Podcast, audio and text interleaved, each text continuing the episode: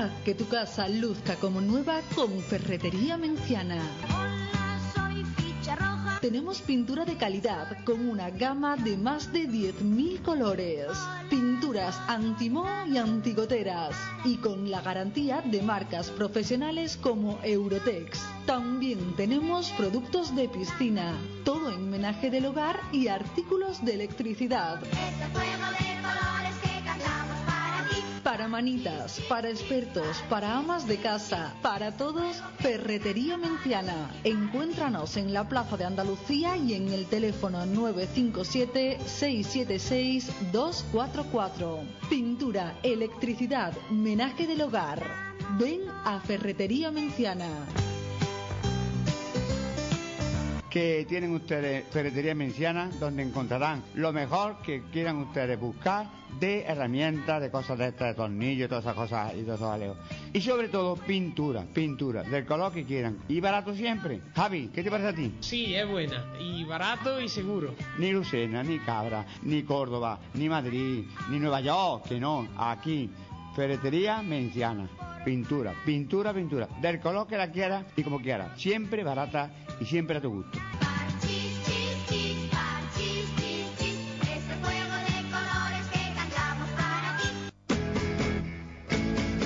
Onda Mencía Radio 107.6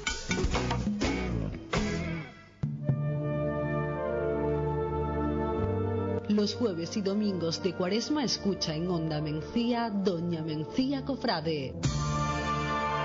Imaginería, música cofrade, historia, simbología, tertulias. Conoce todo lo que rodea al mundo cofrade de Doña Mencía y sus alrededores con Doña Mencía Cofrade. Escúchalo los jueves a las ocho y media de la tarde y los domingos a las once y media de la mañana. Para participar puedes escribirnos a donamenciacofrade.hotmail.com Tu programa en cuaresma es Doña Mencía Cofrade, los jueves a las ocho y media de la tarde y los domingos a las once y media de la mañana.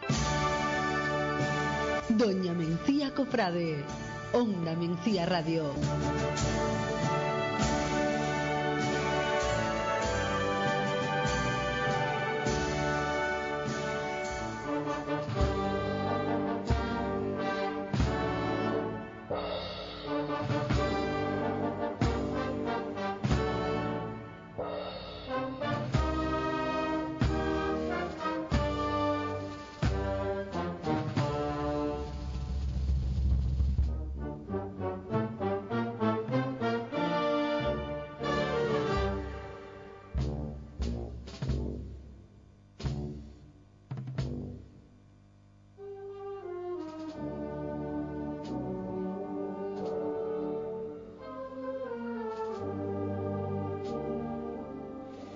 Buenas noches, queridos radioyentes. Comienza Doña Mencía Cofrade en su edición de los jueves.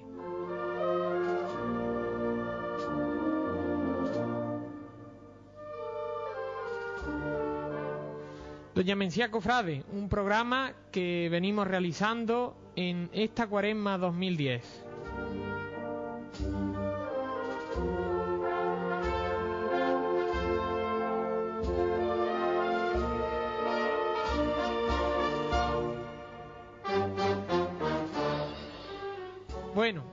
Habrán notado que hoy falta alguien aquí en los controles que normalmente lo hace el amigo Fernando Plaza.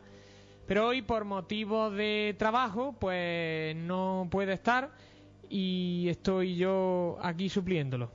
Bien, pues comenzamos nuestro programa presentando como siempre a los componentes. Eh, buenas noches José Tomás. Javi. Buenas noches Ángel. Buenas noches Javi.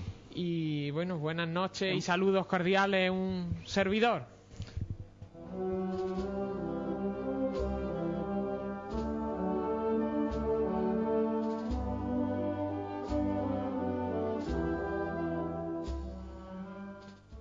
Bien, eh, José nos va a explicar hoy los comentarios, los contenidos de- del programa.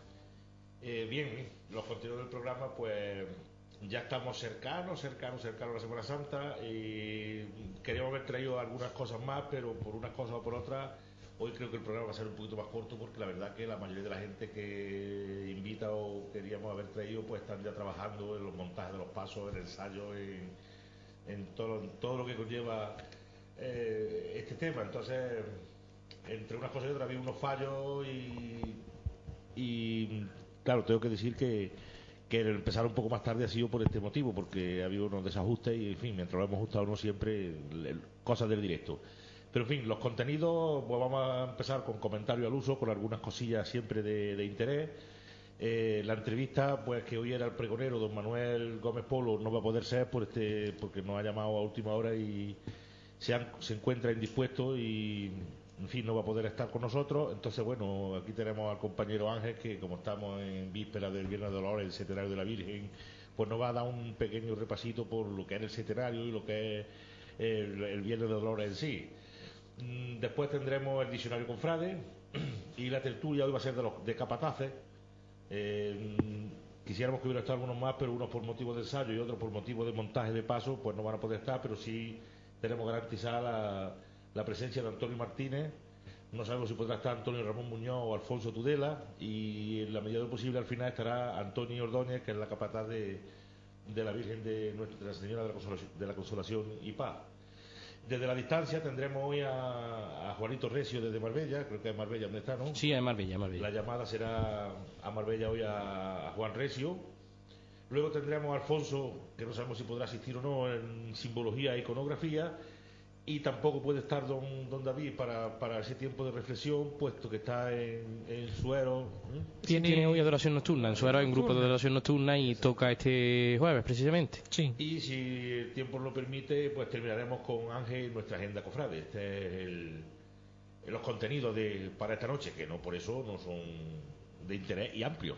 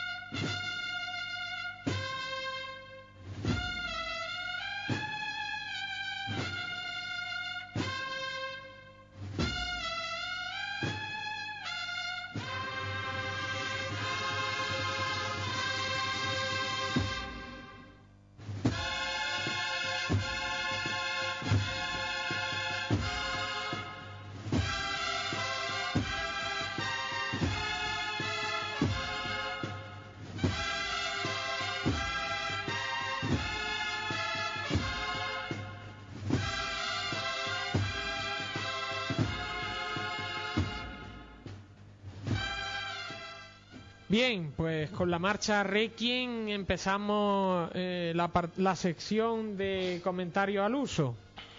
Bueno, tenemos algunas cosillas, yo voy a decir un par de ellas y Ángel pues nos va a hablar de otro par de cosillas.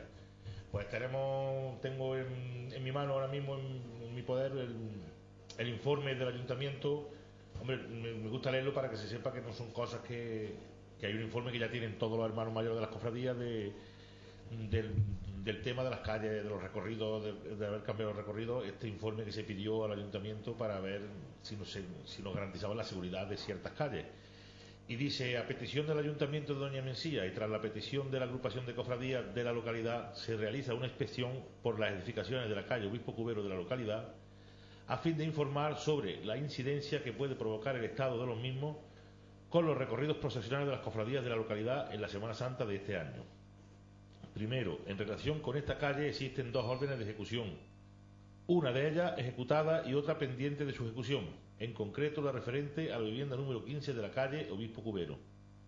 Por otro lado, las edificaciones del conjunto Vergara, recayentes a esta calle, están pendientes de una evaluación más exhaustiva, aunque presentan elementos que pudieran desestabilizarse con las vibraciones que se producen a causa de los propios desfiles.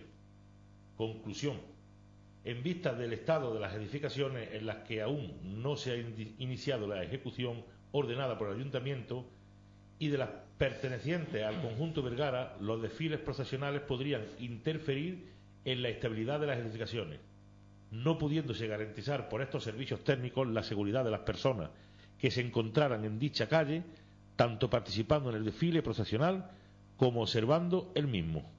Doña Mencía, 17 de marzo de 2010. Este es el informe que ya tienen todos los hermanos mayores y hemos querido publicarlo pues bueno para que esté al, ¿tiene algo que decir? Sí, no, simplemente decir que, que, era lo que ya estuvimos avanzando la semana pasada, que más o menos verbalmente se nos había informado de, de esta circunstancia y también aclarar que las cofradías que han, como ustedes podrán ver, ahora ya hablaremos del programa de mano, que han cambiado el recorrido, que han sido todas, mm, ha sido, lo han hecho de una forma extraordinaria.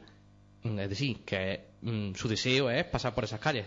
Todas las cofradías que han venido pasando por Obispo Cubero y San Pedro Martí quieren seguir pasando por, esas calles, que no es que una intenten cambiar el recorrido, o unas defiendan más esas calles y otras menos, no, no. Todas las cofradías que han venido pasando por esas calles piensan continuar pasando por esas calles. Lo único que las circunstancias no aconsejaban el paso de ningún desfile procesional por, por ese recorrido. Algunos se pueden plantear, bueno, entonces ¿por qué no se cierran las calles a la circulación de las personas? Pues obviamente porque no es lo mismo. Tanto por el ruido, aunque los tambores se queden parados, tanto por el ruido que supone un desfile profesional como los el tiempo en el que permanece el desfile discurriendo por esas calles. Puedes pasar media hora o más. Entonces, hay más posibilidades de que mm, pueda mm, caer, a lo mejor Mm, una simple concha, pero una simple concha en un momento dado puede suponer una alarma, digamos, que, que, por una parte puede ser absurda porque a lo mejor no, no causa ningún daño, pero mm, ya nada más que la alarma que, se crea y el estado de, nervios que puede generar, pues puede ser bastante negativo, por lo cual yo creo que... Puede ser más, más, peligroso, creo que la propia concha. Uno corriendo para un lado, otro para otro, porque saca de un... Y entonces puede ser más peligroso el, el, show que se forma en una calle tan estrecha que la propia concha en sí. Entonces, pues este año pues habrá que acostumbrarse, lo mismo que cuando, no, cuando llueve se ha hecho media carrera y no ha pasado nada pues este año, si Dios quiere que no, que no llueva, pues habrá otro recorrido distinto porque ocasionalmente se ha seguido, las circunstancias lo exigen así. Tanto lo que es todo de Calle Obispo Cubero como el tema de la calle Llana. Lo que pasa es que el tema de la calle Llana, el informe se ha remitido directamente a la cofradía afectada, pero repetimos, son las mismas circunstancias. La calle Llana también eh, no deja de ser también un recinto estrecho, relativamente estrecho, sin salida, y con unos edificios que presentan un estado bastante lamentable, por lo cual yo creo que la decisión de, bueno, los informes del técnico municipal no han sido en ningún caso fruto de un capricho ni de otro tipo de, idea parecida, sino mm, ha, habido la realidad y sobre todo porque la responsabilidad que puede caer sobre el consistorio puede ser bastante elevada si ocurre la mínima tragedia. Digamos que por, una, por un motivo de orden público, mm, la decisión adoptada por el ayuntamiento ha sido la más acorde y la más lógica. Bueno, y el año pasado que también estaban las casas así ya de mal, ¿cómo es que no tomaron...? Porque no habían caído 1.200 litros de agua. Ah, bueno, sí. Además, en el, transcurso de un año... Es que muchos vecinos, mm, yo lo he oído decir eso, que el año pasado estaban muy mal, Entonces era para que pudieran... A la prueba me remito de que el año pasado ni se fue el colector de la calle Agua, No, tampoco ni es- se movió Buenavista, ni tantas cosas como se están moviendo este año. Entonces hay que ir, hay que, hay que curarse en salud. Acá hay mucha agua, las casas viejas son verdaderas, verdaderas esponjas. Sí, sí. Y cuando el sol diga de abrir un poco los ojos, pues eso tiene que salir por algún sitio. Y mm, tú sabes también por, por lo que te afecta, porque tú lo vives diariamente, pues que un, eh, en el momento que, mm, que también se, vamos, al principio de, de esta época de lluvias que hemos vivido, ya el párroco pues, optó por cerrar la puerta Sí. trasera de, de la parroquia, muy a su pesar, porque todos sabemos que es una, una entrada también que suelen utilizar muchas personas. Mayores. Y entre ellas el mismo don Joaquín, que es un- el punto que le, que le viene más cerca para su casa. Pero claro, lo- la seguridad es lo primero y, y yo creo que también fue una decisión acertada por parte de don David coger y cerrar la verja, la verja de la puerta de atrás, porque la casa la verdad que, que se presenta fea. Sí, está muy mal, aunque por dentro dice que está peor que, Sí, que por lo, que aparenta, lo que aparenta afuera no es nada comparado con lo de dentro. Es Sí, lo que según que- informaba el técnico, cuando abrieron para, para hacer la inspección de rigor, pues se encontraron con que cuando fueron a cerrar la puerta ya no podían cerrar. de- y Sí. por dentro la estructura dice que está muy mal, muy mal. Sí, muy mal. de hecho está con un candado que no han podido cerrar la puerta. Ya no han podido volver a la cerrar. Entonces, esperemos que, pa- bueno, esta casa va a tener solución pronto, porque en cuanto haga bueno la van a derribar. Sí. Aquí el único, yo creo que en la calle Obispo Cubero, el problema se va a presentar con, la, con el complejo Vergara, que yo creo que, que todo el pueblo, yo, me consta que los vecinos están movilizándose, intentando dar una solución al tema. Yo creo que debemos de apoyar al ayuntamiento en todas las medidas que acometa, y a los vecinos, por supuesto, porque yo creo que ese es un tema que hay que darle una solución ya de una vez y no puede dejarse simplemente en manos de la iniciativa particular, porque la iniciativa particular, aunque hay parte de, los propietarios que estarían dispuestos a darle una solución, pues parece ser que alguien de la, de la familia no, no está por esa labor.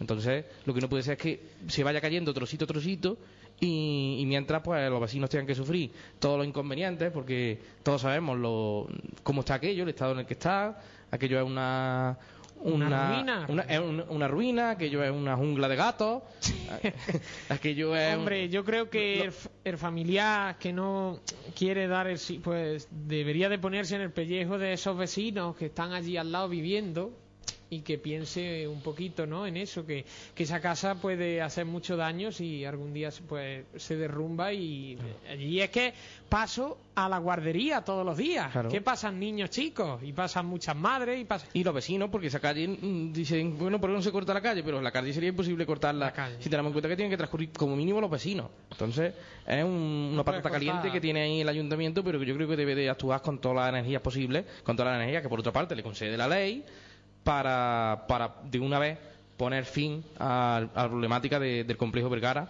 que yo creo que hoy por hoy es, eh, en, tema de, de edificios ruinosos de Doña Mencía, el que más quebradero está de cabeza está trayendo a- al consistorio. Sí. Otra cosita. Dicho esto, eh, vamos a ver un anuncio que nos ha pedido el ayuntamiento que se haga, el anuncio que yo creo que es de interés también para todo el mundo y que tiene que ver con la Semana Santa, aunque sea en algo que no, no se ve, es la recogida de, la basura. Dice anuncio, servicio de recogida de basura en la Semana Santa. La noche del viernes 26 al sábado 27 se recogerá a partir de las 2 horas de la mañana. El domingo de Ramos se, se realizará una recogida especial por el recorrido procesional, mercado de abasto y zonas de más concurrencia, dos horas antes de la salida de la procesión. El lunes, martes, miércoles, jueves y sábado se realizará la recogida a partir de las 12 horas, siendo el depósito a partir de las 10 horas. El Viernes Santo se, re- se realizará una recogida especial por el recorrido procesional y zona de más concurrencia a partir de las 16 horas. El domingo de resurrección se recogerá a partir de las 22 horas.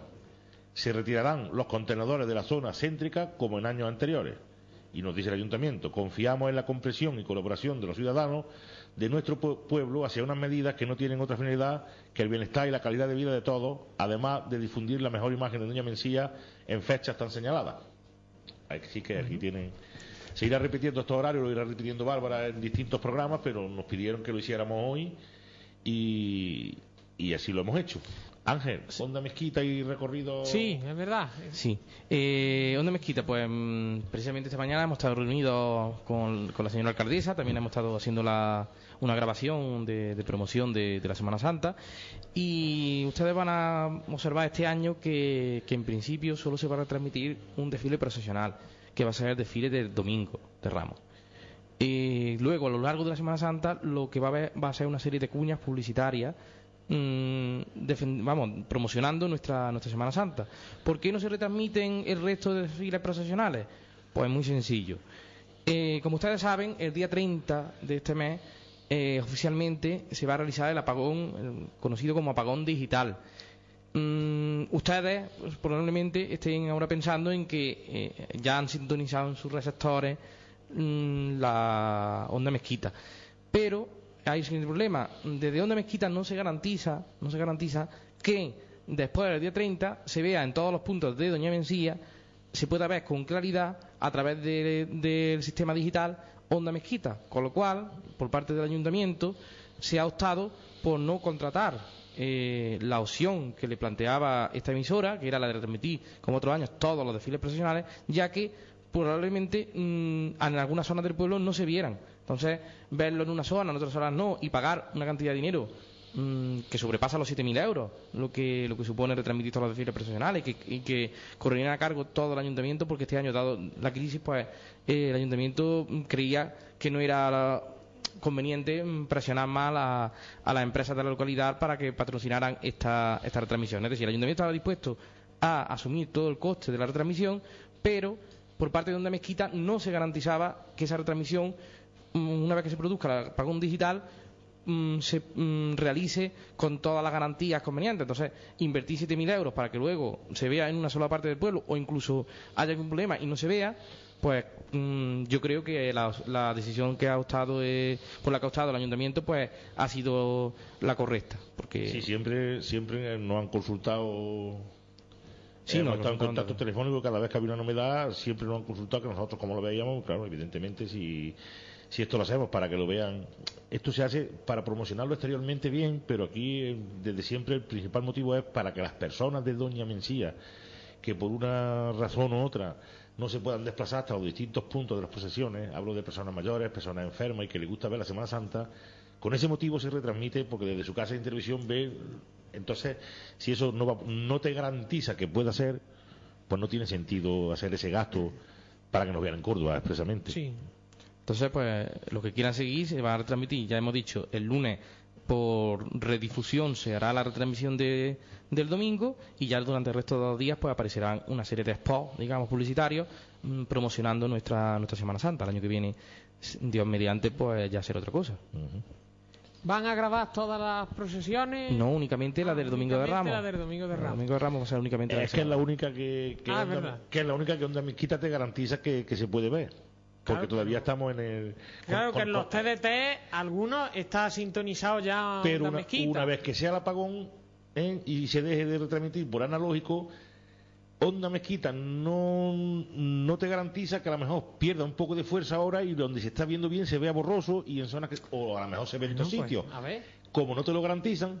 Sí, pues nada ellos- más que... Claro, cuando ellos no lo garantizan, que son los que cobran, pues tú dime a mí, porque si ellos lo tuvieran seguro, dicen no hay problema. Sí, te sí. firmo un papel que si no. Pero no, ellos no se han querido Pringar, mojar, no se han claro. querido mojar, no han querido garantizar nada. O sea, si se ve bien y si no, pues. eh, entonces. A ver, el año que viene, Exactamente, sí, ya el año que viene será otra cosa, ya está.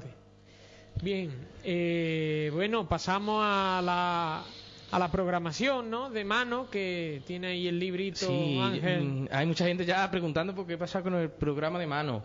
El programa de mano se ha retrasado, entre otras cosas, porque mm, estábamos pendientes del tema de los recorridos. Entonces, en él aparecen ya los recorridos oficiales, los recorridos ya que sean oficiales. Solamente, únicamente observarán ustedes que el Viernes Santo, por la mañana, la procesión de Jesús no aparece en un cambio de recorrido. Lo habrá, como es obvio, únicamente que la cofradía eh, no proporcionó el recorrido alternativo. Al no proporcionarlo, pues mm, mm, supongo que utilizará otras vías para hacer llegar ese recorrido a los distintos a los distintos mencianos. Entonces, ese recorrido, el que aparece aquí de Viernes Santo por la mañana, no le hagan ustedes caso porque no va a ser Por el que esa procesión va a realizar.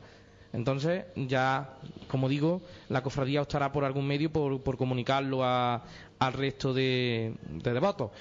Y por lo demás, pues el programa se está repartiendo por las casas. Yo creo que ya a, a estas horas debe, porque los muchachos he estado yo con ellos esta tarde y me han dicho que si no pasaba nada, que lo dejaban repartido hoy en todo el pueblo. Mañana, de todas maneras, se pondrán algunos puntos para la gente que no lo, no lo tenga en su casa. ¿eh? Se- insisto, porque como es un ejemplar que se distribuye gratuitamente, pues muchas veces somos dados a coger, a coger ocho. abundancia para luego para nada. Entonces, mm, hombre, para la gente que, que, se- que venga a partir de mañana, que, que por, mm, por X motivos pues no, no residan aquí o que, o que lo hayan extraviado, si hay varios en la casa, pues mm, de esas personas que vienen de fuera, pues se lo quieran llevar de recuerdo y demás, pero que, que no abusen de, de recoger programas porque, ya digo, en todas las casas ha llegado, entonces eh, sería una, una pena también que, que los pongamos mañana en los distintos puntos que hemos, eh, que hemos establecido y que a los cinco minutos pues los, los programas estén agotados y en manos de, de chiquillos, de, de gente que no lo vaya, Sí, los no a va a mañana va a ser en el ayuntamiento, en la policía local, en la parroquia, Sí. a la hora que Javi esté por allí, en las dos panaderías más céntricas y Sí, en la pa- papelería de Agustín Baena sí. y algún punto más. Sobre todo, sobre todo, sobre todo en la mm, en la en el ayuntamiento. Sí, y en- se lo daremos a Adolfo. Se lo daremos a Adolfo y a los municipales Mm. y en la parroquia. Como siempre, pero a- a- además de esto, pues tengo que recordarles que está a la venta la revista El Rezador, que Sí. ahí viene, viene todo mucho más detallado y mucho más especificado, salvo los recorridos que obviamente no estaban puestos, no estaban to- todavía establecidos cuando se, se editó la revista, lo demás aparece en la, en la revista El Rezador, que por dos euros pues pueden ustedes disfrutar de, de una lectura bastante interesante. Javi, ponme una musiquita y Que, se- que nos animemos un poquito. venga. Bien, pues va a sonar, ah, si os parece, Oh bendita estrella. Buena es. Venga.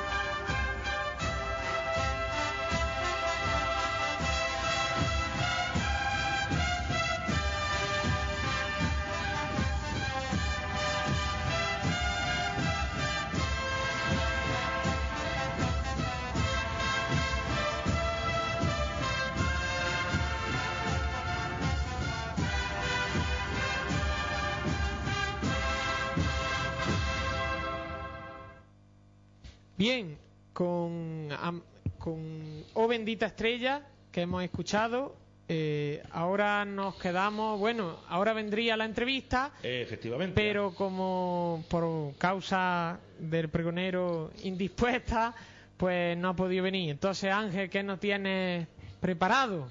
Bueno, preparado. Como hemos dicho antes, hablar un poquito de, de los cultos que se están celebrando esta, esta semana, que son precisamente los cultos de, de la cofradía de la que la que soy hermano mayor. Y que, por otra parte, son los cultos más antiguos que, existen en la localidad. Mm, hay constancia de, que estos como novenas existían ya siglos atrás. Y, como centenario, pues constancia de que ya desde el siglo XIX existía estos cultos de, de cuaresma. Muchos quizás se pregunten eh, por qué tantos días para un culto. Mm, habla un poquito de, antes de, centrarnos en lo que es el centenario, de, de las modalidades de culto que hay. Entonces, eh, existen las siguientes modalidades. Por una parte está eh, la novena, que se celebra recordando, evocando lo que son los nueve meses de gestación que tuvo María como cualquier mujer. Entonces, eh, el culto más largo que hay, la modalidad de culto más larga que hay es la novena. Aquí en la localidad pues se celebra tradicionalmente la novena de la Inmaculada en el mes de diciembre. Entonces, son nueve días lo que comprende ese culto. Luego están los triduos, que aquí tenemos varios triduos. Eh, el triduo mm, evoca mm, la, simbología de las potencias, las potencias que, que llevan las imágenes de Cristo.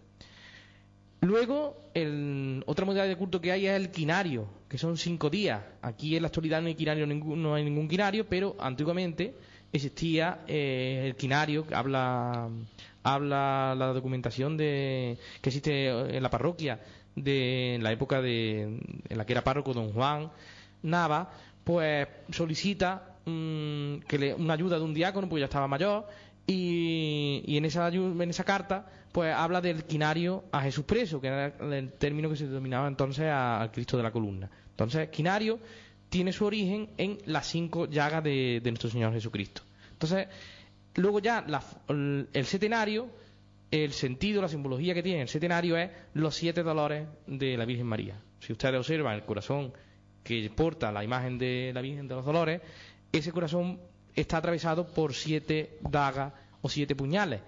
Esos siete dagas o siete puñales simbolizan mm, cada uno un dolor de la Virgen María. Por eso el símbolo del corazón que hoy ya se prodiga en más imágenes marianas es, digamos, mm, propio y mm, digamos exclusivo de la, de la vocación de los dolores. Pasa que, ya digo, hoy en día pues hay muchas imágenes que sin, sin denominarse Virgen de los Dolores portan corazón con los siete puñales. Los siete dolores de, la Virgen María mm, son, el primero es la profecía del anciano Simeón.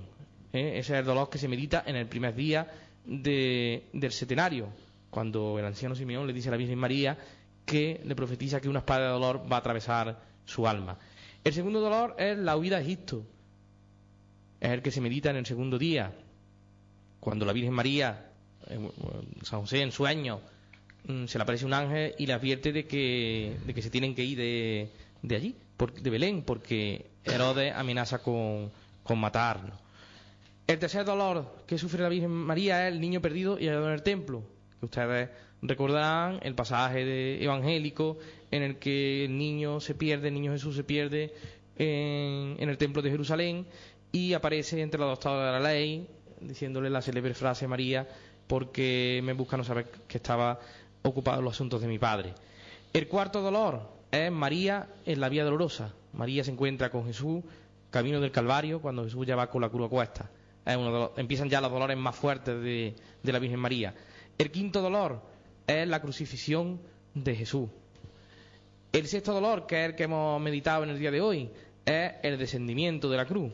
Y por último, el séptimo dolor, el que se tratará en el día de mañana, es la sepultura de nuestro Señor Jesucristo. De ahí viene eh, el origen del setenario, de ahí viene que este culto tenga siete días, no es ningún capricho, no es ningún privilegio, digamos, sino que simplemente se trata de meditar cada uno de los dolores de la Virgen María. Si ustedes observan los periódicos de la provincia, el periódico Córdoba, por poner un ejemplo, verán cómo en Córdoba también se está celebrando eh, en la actualidad el setenario a la Virgen de, de los Dolores. Además, allí el setenario empieza el viernes y mañana tienen fiesta de regla, es decir, el culto en total dura ocho días. Esa era mi pregunta. Digo, creo que hay en algunos sitios, eh, empezando por la capital de Córdoba, donde eh, son los siete días, cada día un dolor, y el viernes de dolores es fiesta de Sí, sí, fiesta de regla. Aquí, como he dicho yo antes, en la antigüedad lo- había novena, porque el, el culto a, a los dolores mm, tiene un origen posterior a la vocación de Nuestra Señora de los Dolores. El culto a la, simbología de los siete dolores viene instituida por los servitas y eso, ese- esa simbología, digamos, aparece con posterioridad a, a la vocación de, de la Virgen de los Dolores, que por cierto, en los estudios que, que ha realizado el, investigador local, Antonio Cantero, parte de los cuales aparecen publicados en, en la revista Rezado, hace constar que en la antigüedad incluso la vocación de los dolores era más conocida como mm, soledad. En vez de utilizarse el término dolores, era soledad. Es decir, es equivalente cuando hablan, mm, se habla de, de virgen, de- se habla de soledad en, la- en la antigüedad, habla, eh, se puede entender que habla de los dolores. Eso en definitiva son los son el significado, digamos, de, del centenario de, de la Virgen de los Dolores que, como ya he recalcado anteriormente, pues se viene celebrando desde hace bastantes años. ¿Alguna cosita más? Bueno, mañana, como ya he dicho, termina, termina el centenario. Mañana tendremos la fiesta de regla, que se denomina, y celebraremos con solemnidad la, la Eucaristía en honor de la Virgen de los Dolores. Al finalizar la misma, pues tendrá lugar eh, el besamano y se repartirá, como suele ser tradicional, una estampa. Bien, pues después de escuchar esto, pues nos vamos a quedar con la marcha Amargura. Si Mm, tiene algo sí, que decir. que únicamente decir que, bueno, que mientras suena la marcha de la amargura, voy a, a recitar, digamos, un Ah. himno antiguo que, que alude al dolor que hoy se celebra. Hoy se, hemos celebrado, como he dicho anteriormente, el sexto, el, el sexto dolor, que es el descendimiento. Pues mientras suena, suena esta marcha tan bonita que es amargura, mm, escuchemos este himno antiguo evocando a- al dolor del descendimiento.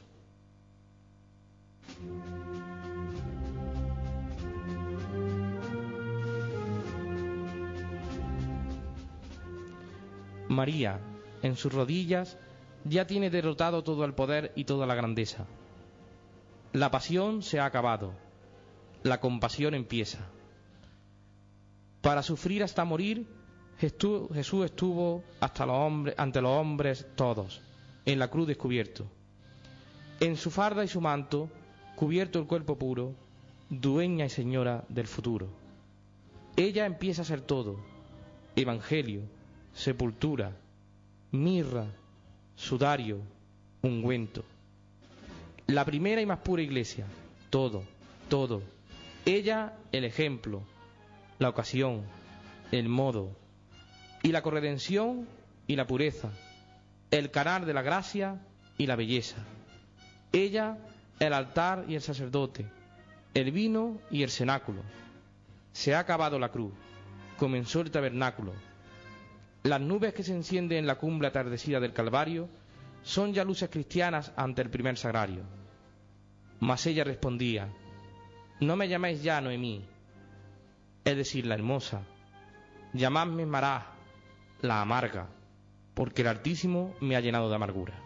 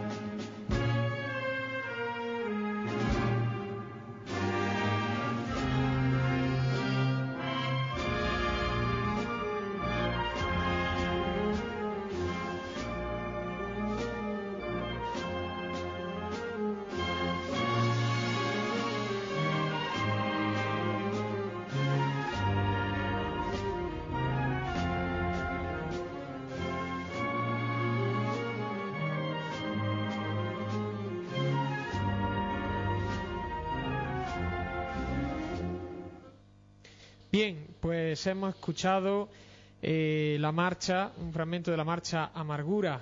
Muy bonita la marcha. Eh, se la tocan quizá a la Virgen de los Dolores, ¿no? Sí, es la marcha que se suele tocar eh, en la recogida de, de la Virgen de los Dolores. Bien, pues pasamos a otra sección como es la sesión de en la distancia, esos mencianos mencianas que están fuera de nuestro pueblo y que al llegar a estas fechas pues lo añoran y bueno, algunos vienen, otros por motivos de trabajo, de salud, cuales quieran pues no pueden venir. Pues hoy tenemos en, desde la distancia a Juan Recio Polo, que nos, lo llamamos desde Marbella y que nos va a explicar un poco Ángel eh, su figura en la Semana Santa. Sí, pues decir que Juan Recio Polo, por si ustedes no, no lo conocen, eh, fue el primer capataz que tuvo la, la imagen de María Santísima de, del Amor, la imagen mariana que acompaña al Santísimo Cristo de Sepulcro desde este año ya 26 años. Eh, fue el primer capataz, como hemos dicho. También me consta de que pertenece a la cofradía de, de nuestro Padre Jesús Nazareno, en la que viene saliendo desde hace muchos años. Y bueno, en- en- ya no irá diciendo más cosas sobre el tema. Decir también, aunque no tenga relación con la Semana Santa, que según los datos que me han proporcionado, en la actualidad desempeña el cargo de presidente de la Peña Flamenca de, de Marbella. Entonces, bueno, ahora nos introducirá más en, su, en sus vivencias cofrades en la Semana Santa menciana. Bien, pues tenemos al teléfono a nuestro amigo Juan Recio. Juan Recio, buenas noches.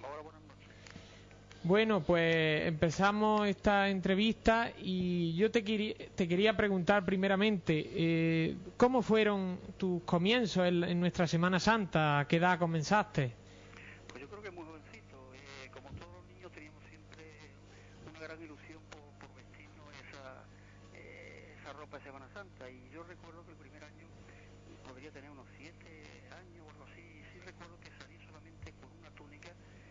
túnica de, de mi primo Paulín, que mi tía Rafaela me la dio. Mira, ponte esta túnica, no hay otra cosa. Y me acuerdo que entonces como niño pues nos ponían con el estandarte del sepulcro con Domingo Gozo, pues íbamos al día muy formalito, agarrados de los cordones, y ese fue el primer contacto con la Semana Santa. Eh, buenas noches, Juan. Soy Ángel Urbano. Eh, sí, preguntarte, eh, ¿cómo recuerdas tú la etapa de, de capataz de, de María Santísima del Amor? ¿Cómo fue tu llegada a ese, digamos, ese cargo y cómo, cómo era esa, esa labor? Pues tú piensas que nosotros, pues sí, siempre yo he estado vinculado a todas las hermandades. Siempre ha sido la del Sepulcro y Jesús de Nazareno. Y en el Sepulcro, pues llegó un momento en fin que siempre llevábamos nosotros entre ellos, eh, colaboraba una, una vez hasta el costalero del Sepulcro. Y llegó un momento en que había que sacar la Virgen. Y en fin, todas las personas que estábamos, ninguno se atrevía y que había que sacarla, y no sé por H por B, eh, que había que sacarla, tenía que buscar a alguien. Entonces me dijo, mira, tú eres capaz, y yo creo que siempre cuando nos mueve la fe y el amor entre las sagradas imágenes, pues todo es posible. Pues vámonos para adelante. Piensa que, que sin tener experiencia ninguna, coger esa, esa imagen, y sobre todo siempre recuerdo el problema que había con la cruz trasera que apenas se veía, el problema que siempre había con Doña Mencía con los cables, eh, que la cruz se enganchaba y había que bajar eh, el trono, el paso hacia abajo, y yo recuerdo muchas veces por Casa Morejón que en una ocasión tuvieron que ponerse los costaleros de rodillas, y yo pensaba muchas veces, bueno, que es que se cae y revienta aquí uno, ¿cómo pasamos? Pero en fin, eh, pensar también que la, la- los costaleros de esa primera estación que se hizo, esa primera salida, pues eran todos estudiantes, gente muy jóvenes, no tanto por el peso, y de buena primera, de tantos kilos, pues yo recuerdo que yo iba muchas veces y decía, que para, que, que la tiramos, que no podemos, y dándole ánimo poquito a poco, pues la sacamos y entramos, y así, así durante muchos años fuimos capaces de, de engrandecer la Semana Santa con, con nuestra Virgen. Además que era complicado, recuerdo, hasta salir de la misma ermita, de lo que ahora es la ermita del Espíritu Santo, porque estaba la puerta más chica. pequeña, había veces que nos dejamos las flores atrás y yo sí recuerdo porque eh, el año que yo decía de sacar ya capataz, pues sí, yo estaba en Marbella, había personas que dicen, mira, queremos allá y, y en fin, que hay otro capataz, yo siempre me ponía en el sitio que, que sea útil.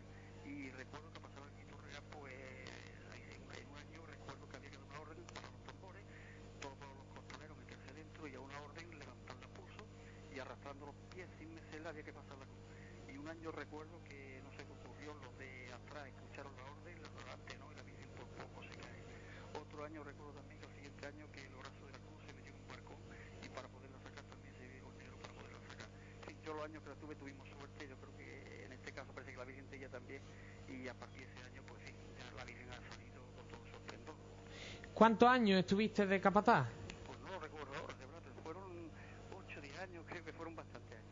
Eh, ¿En la actualidad eh, participa en nuestra Semana Santa en algún desfile procesional?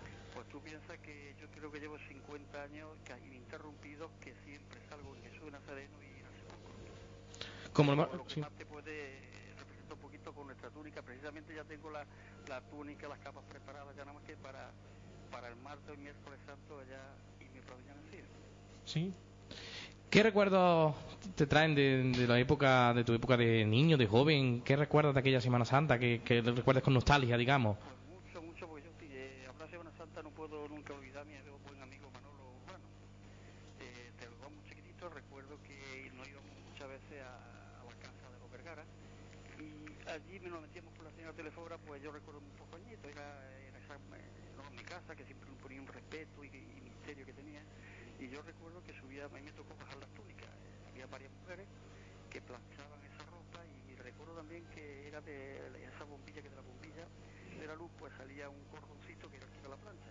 Entonces las mujeres eh, daban un número, el 37, pues yo recuerdo que mi, mi misión era ir por la, las túnicas 17, otro iba por la capa, otro por el capirucho, y todas esas mujeres las planchaban, las liaban muy bien, eh, las empaquetaban muy bien, y entonces los mujeres de la señora telefora pues se llevaba esa ropa, en a cada uno de los cofrades. También recuerdo que ayer nosotros nuestra ilusión era que pues también salir tocando el tambor unos años, y como no yo era coger los tambores allí, con el señorito Manolo como decíamos, y preparar allí los- aquellos corralones grandes, nos tiramos horas y horas tocando el tambor, en fin, son cosas que, que no se olvidan. ¿Y cómo ves la, la Semana Santa de hoy en día? ¿Cómo has visto, cómo ves la evolución que está teniendo la Semana Santa Menciana? Sí, se, se sigue manteniendo, pero yo creo que hay veces que falta un poquito de religiosidad, quizá. Y pues los que tenemos fe creemos, pues tenemos que decir que no, que tenemos que decir que la Semana Santa ante todo religiosidad. Y aunque siempre ahora parece que lo, lo, eh, el ateo o algo es que la moda, yo creo que sí, lo demás, eh, en fin, yo siempre puedo colaborar y colaboro con Doña Lucía en mi Semana Santa mientras pueda, como yo digo, pues saliendo en estos Pero yo creo que va cada vez más. Eh, la, la, la vez cautivo, esto es excepcional el desfile que tiene. Yo creo que eso hay muchísimos pueblos que no lo tienen. Y en fin, el resto de las hermandades sabemos también la penuria que hay, eh, las dificultades que hay, porque sacar un, un santo, eh, o siempre sabemos que es muchísimo trabajo, porque eso siempre hay que aplaudir a los hermanos mayores y toda la, la, la junta directiva que tienen, el, el trabajar año tras año para pues, hacer Semana Santa, muy poquitos días, quizás el día del desfile, también siempre estamos pendientes del agua, y el sacar ese santo a la calle hay que aplaudir a ellos. Y yo creo que sí, mientras ya estemos personas con, con ganas de mantener esta tradición, seguir adelante. Bien, ¿cómo, en pocas palabras, cómo definiría la Semana Santa de nuestro pueblo? Mm, yo qué sé, eh, definirla en pocas palabras, eso que es algo grandioso. Y como vosotros muchas veces decís, los que estamos fuera, pues para nosotros cuando llega la Semana Santa, yo, yo diría que eso es como eh, la llamada. Para nosotros la llamada es una cosa, una llamada a la que eh, no puedes negarte, ineludible, eh, no te vale ninguna excusa. Llegando a la Semana Santa, eso yo lo he visto también desde niño, que personas que estaban trabajando en Alemania, Barcelona, Madrid, todo el mundo volvía. ¿Por qué? Porque sobre todo los que estamos fuera necesitamos, hay veces que en nuestro sitio de origen, que eso no lo podemos olvidar, el llegar a la familia, eh, donde uno se ha criado, que, que, que yo voy llegando muchas veces cuando está viendo la sierra, la alegría que te da, los amigos, la familia. Eso es una cosa que, que cargamos las pilas cuando vamos ahí. Como hemos dicho anteriormente, pues en la actualidad desempeñas tu actividad laboral y, y vives en, en Marbella. Supongo que, que habrás contemplado con algunos desfiles profesionales de, esa localidad. ¿Cómo es la Semana Santa en Marbella? Pues la verdad, cuando llegué a Marbella, yo decía que la Semana Santa no valía para nada. Y la verdad, era, yo creo que la Doña Mencía la superaba muchísimo. Pero después ya Marbella se ha ido engrandeciendo mucho, las personas toman conciencia y hoy sí tiene una magnífica Semana Santa. De hecho, yo siempre, pues, como tú dices, de ti me has dicho que soy el presidente de la Peña Flamenca, pues este año, el martes pasado, hemos celebrado el 21 concurso de saeta, ininterrumpido. Todo estos concursos lo organizo yo y entre las bases, pues, eh, se contempla que el ganador del concurso debe cantar saeta el lunes santo. Entonces el lunes santo ya casi por obligación tengo que estar para esperar a ese saetero y que le cante a, a esta imagen que es la Virgen Blanca y nuestro, el Señor Barro la columna. Pero en general la Semana Santa de Marbella es magnífica. Eh, hubo una época, a los años a partir de 2000, eh, 1995, 2000, algo así, en que se buscó el ayuntamiento, había sacado la cofradía en aquella época, pues le daba, calculo, 40 pies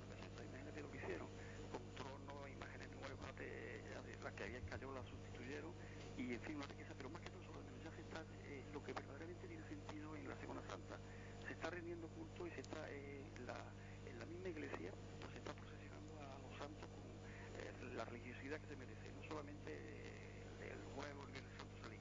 Y entonces se está viendo como las personas cada vez están tomando más raíz, más devoción y más afición a la Semana Santa. ¿Hay desfiles toda la semana allí en Marbella? O... Ah, sí, sí, toda la semana, ¿no? Sí, sí. Sí, sí, sí. Además me, me consta porque mm, la persona que me ha suministrado la información sobre, sobre ti, que, que te conoce bien y vive también por ahí en Marbella, la, la amiga Tere Gómez. Es que es una cosa muy, nos, nos pasó una cosa muy curiosa, porque es que resulta que ella cuando va a ver un mecánico, es el mecánico que yo conocía toda la vida, y nos encontramos allí, luego va sin decirnos nada, nos ponemos de acuerdo.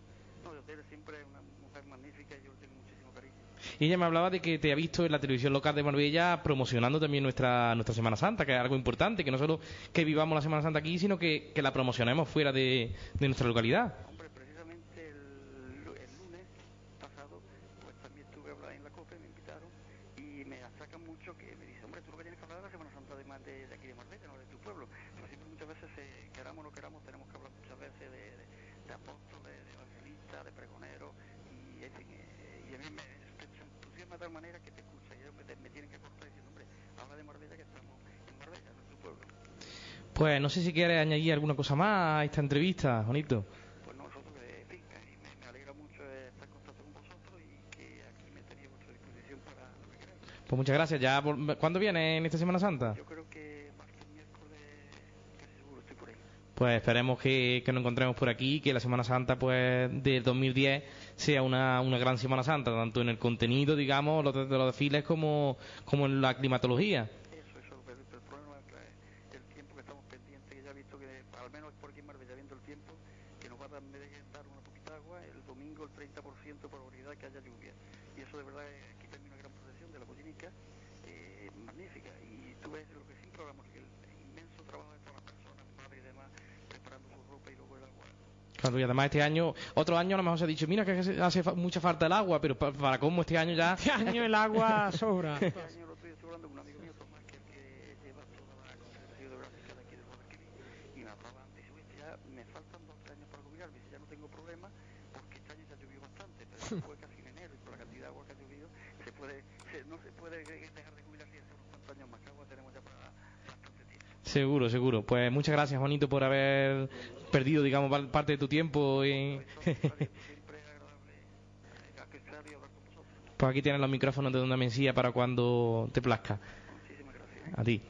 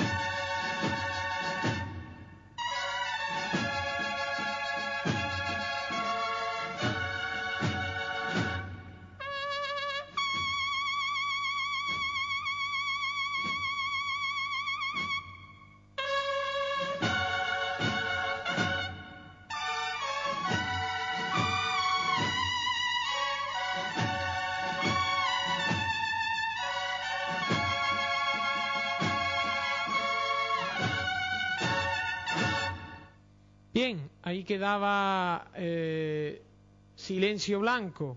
Bien, pues pasamos ya, después de la distancia, pasamos a otra sección de nuestro programa, como es eh, la tertulia, que hoy va a ser entrevista más, más que tertulia, Sí. ¿no?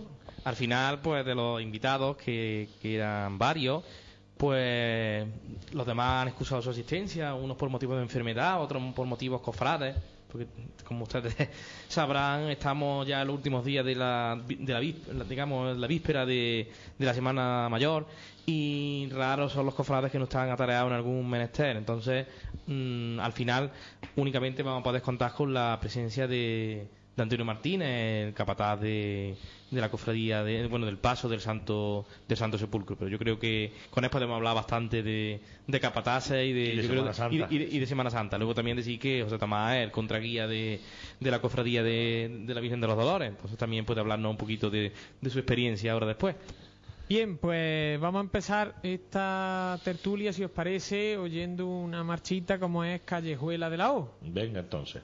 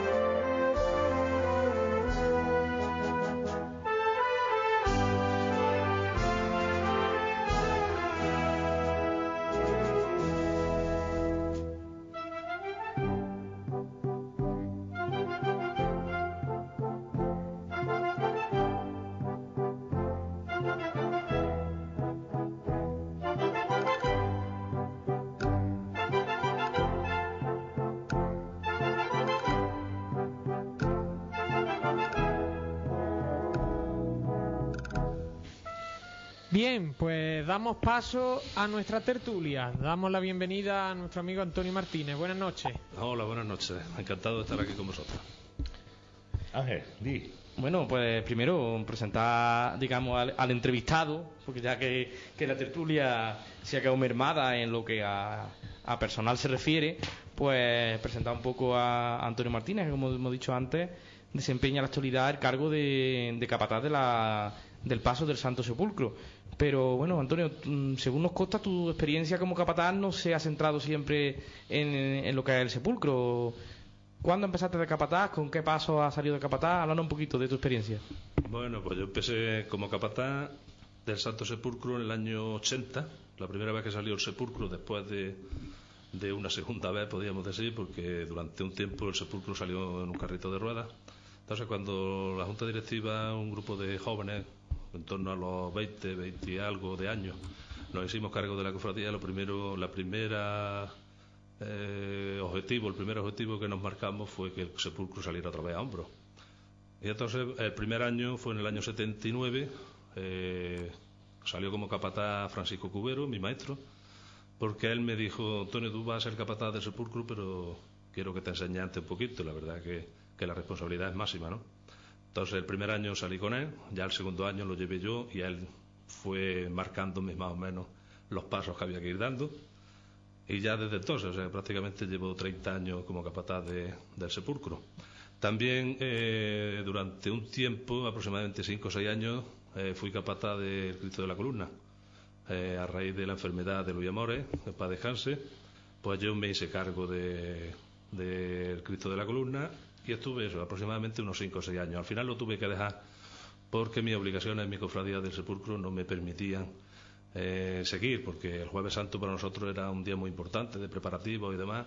Y entonces pues me veía que el tiempo no, no me daba para más, no, no podía. No, el Jueves Santo recuerdo que, que salía la procesión de los dolores y seguíamos allí en la iglesia montando cosas y lo tuve que dejar. Eh, la verdad que para mí fue, fue desagradable y espero que la cofradía, mi cofradía de la que yo intervine también en su fundación, pues sepa comprenderme, ¿no? Eh, fue una decisión penosa, pero que no hubo más remedio que aceptarla, ¿no? Y estar en dos sitios a medias parece como que... No se podía, no se podía. Yo recuerdo, ya te digo, el jueves santo por la tarde preparando portasirios, montando el paso de la Virgen, sobre todo ya cuando teníamos la Virgen.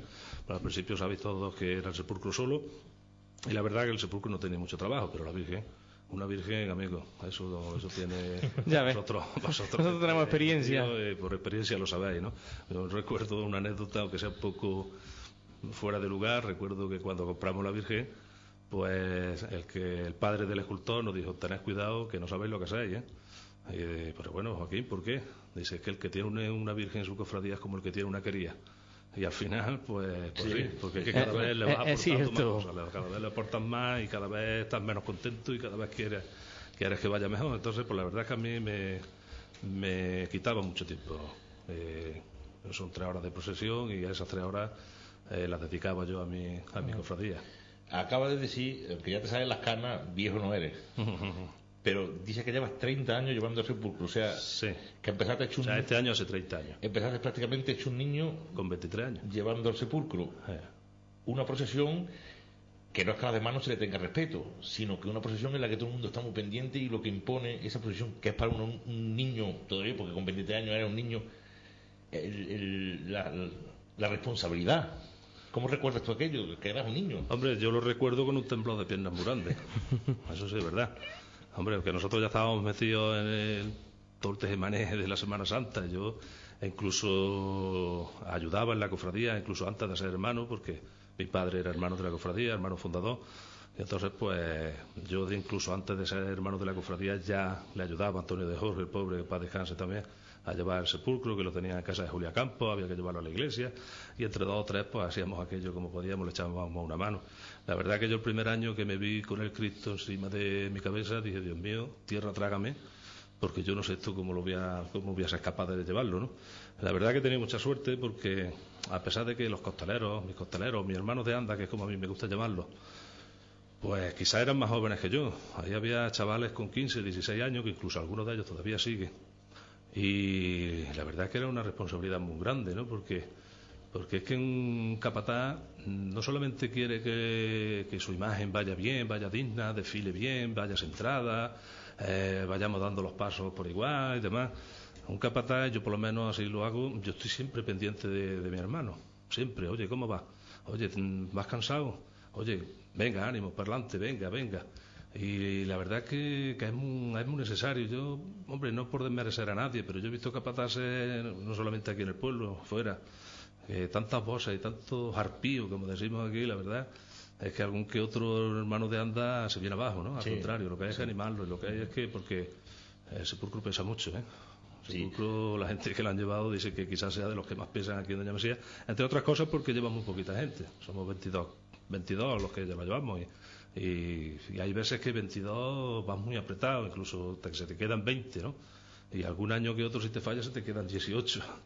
Demasiado poco, demasiado que- poco. Yo he tenido la ocasión de coger la una con la base nada más Sí. a un traslado y me acuerdo que me dijiste echan una mano y estábamos cuatro digo venga con los cuatro y dice no párate Párate, párate que párate. entre cuatro no lo llevamos y efectivamente eran tres ahí tuvimos que pararnos a descansar Sí, y fuimos de la iglesia aquí a la, la botica del rincón a la Sí, casa a la cochera de Rafa Luque, que era donde lo metíamos. ¿eh? pues de un lado a otro tuvimos hasta que descansar. Sí, Íbamos seis, yo quería entre cuatro y otros lo llevamos entre cuatro, no. Amigo. Pues imagínate el trono, que es madera maciza. Lo que eso, lo que eso pega en los riñones. Vaya, vaya. Un buen capataz, ¿qué dirías tú? ¿Se hace, o nace o se hace un buen capataz? Yo creo que las dos cosas. Porque hay quien nace para una cosa, pero luego mm, le cuesta trabajo asimilarlo. Y hay quien quiere serlo y no tiene las actitudes suficientes, ¿no?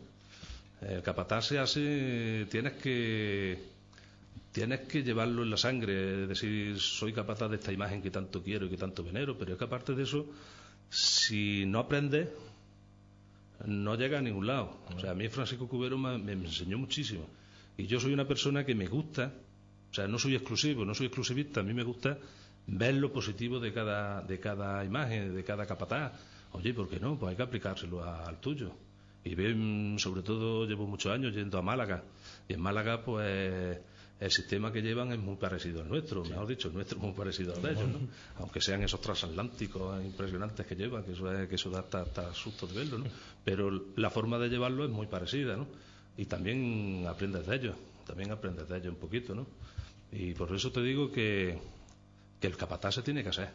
Tiene que tener unas cualidades, tiene que tener unas actitudes, pero si el capataz no, no quiere aprender... eh, No será nunca capataz, Hay ¿no? capaces, eh, hombre, y no me refiero al pueblo, yo lo he visto por ahí, y hombre, y conozco mucha gente en la Semana Santa de Málaga, gente muy metida en la Semana Santa de Málaga, y, y me dicen, oye, que este tío lleva ya 20 años y no va a aprender en su vida. Sí. Y no va a aprender en su vida, ¿no? O sea, que es que hay que ser un poquito humilde y aprender un poquito de los demás también, ¿no? Y es complicado llevar un paso como el del Santo Sepulcro que, que bueno, que es portado al son de tambores, pero no sin ninguna sin ninguna marcha musical. Es más complicado el que sea solo a son de tambor y un tambor, digamos, con una... Es complicadillo, es complicadillo, incluso algunas veces, muchas veces perdemos el paso porque eh, el paso, la marcha que lleva los tambores nuestros son muy características. Aparte de eso, pues tienen ellos también la cosita de que me cambian de marcha muchas veces, que yo le digo muchas veces a Jesús, que es el que está ahora, o a Pepe, Pepito More, que ojalá este año lo podamos ver, aunque creo que ha tenido también Otra- percance, otra lesión, el bueno, pobre. ya seguro que se inventa algún artilugio para poder salir. Seguro, seguro. Y le digo, Pepe, por Dios, cuando lleguemos a la plaza, por lo menos tú cambies la marcha más normalita, hombre, que es que algunas veces es que es muy difícil de coger, ¿eh? es muy difícil de coger, hombre. Y algunas veces incluso se me ha pasado por la cabeza, bueno, vamos a quitar los tambores. Hombre, no lo puedes quitar porque el sepulcro pues siempre ha llevado un acompañamiento. A mí me gustaría que, el tambor del sepulcro fuese un tambor ronco, un tambor que vaya anunciando la llegada de Cristo muerto. Pero bueno, en este pueblo todavía no hemos llegado a asimilar, a asimilar que eso pudiera ser, pudiera ser llevadero. Cuando mejor lo llevamos, pues cuando toca la banda de música, indudablemente. ¿eh? Cuando llegamos a la plazuela y si metemos las dos imágenes juntas, pues ahí es cuando puedo decir que nos lucimos, ¿no? Claro, porque el costalero Lleva la marcha mucho mejor, Claro. es mucho mejor, claro, es indudable, ¿no? Pero bueno, eh, intentamos por todos los medios eh, llevar lo mejor que podamos y, y al toque de campana los voy, los voy llevando. Ya que estamos hablando de, de paso, de cuando se termina, cuando el sepulcro está en la iglesia, ¿qué se siente? Cuando ya recogemos. Cuando ya recogen. Porque me imagino que cuando va a salir esto un manojo de nervios. Sí, cuando y- voy a salir, yo la verdad es que no me doy ni cuenta. Cuando vamos a salir, son tantas cosas que tienes que estar pendiente que no te das cuenta de lo que estás haciendo hasta que no estás en la calle. ¿eh?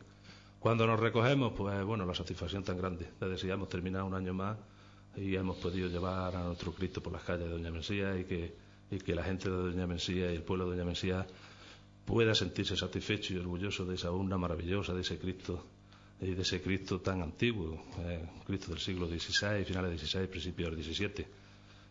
Es la máxima satisfacción, desde luego. Es lo, más, es lo máximo, ¿no? Para mí. Menos de dar la, la la felicitación de tus costaleros una vez que se cierran Sí. las puertas de la iglesia. Sí, cuando nosotros tenemos ese, por ese costumbre- momento, ese momento interior de recogimiento que se cierran las puertas, que hay veces que la gente dice, pero ¿por qué cierran? Cierran esos minutos porque esos costaleros... Hmm. Sí, tienen- es, es que son minutos que estalla. O sea, Exactamente. estalla de, de- de- de emoción, estalla de alegría, estalla de decir ya, ya, ya se ha acabado, ya se ha acabado. eh, con la emoción de decir ya hasta el año que viene no nos toca otra vez, pero por lo menos sabes que este año ha salido bien.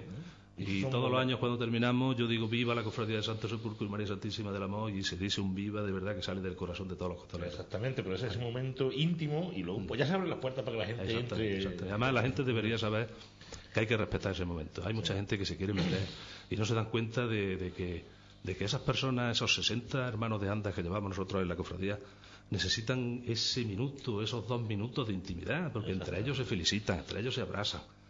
Eh, de verdad se me pone el vello de punta y casi me emociono al decirlo, pero, pero es verdad. Al principio, cuando va a salir la procesión, allí está todo el mundo callado están como asustadillos, todo el mundo. Y mira que hay gente que llevan la tira de años ya saliendo, ¿no? Pero bueno, los capataces, tanto yo por un lado como mi, mi hermano Juan, como yo le digo, con la Virgen, pues damos nuestras instrucciones últimas y damos nuestras... Y también los nervios te hacen que te calles. Yo recuerdo una anécdota, que vaya a reír, porque mucha gente se rió. Ahora tenemos la costumbre de meter el Cristo en la puerta de la iglesia, como se hacía antiguamente. En la urna se la sacamos, la Virgen la ponemos en la puerta para que vea eh, lo que se está representando, para que ella sea testigo de lo que se está haciendo. Entonces metemos el, sepulcro, el Cristo dentro del sepulcro de la iglesia para que todo el mundo lo vea. Y yo me acuerdo que un año, ya de entonces no se me ha ocurrido más, empecé a rezar el Padre Nuestro y a mitad del Padre Nuestro me fui a la Ave María, que yo, me- yo no sé ni lo que estaba haciendo. Y decía, pero bueno, si yo llevo toda mi vida en un colegio de curas, yo estoy harto de rezar. ¿Cómo me ha pasado ¿cómo a ha pasado una oración a otra? Pero yo decía, bueno, serán los nervios, Los será lo que sea. Pero yo dije, Dios mío, tierra trágame porque está increíble, vamos.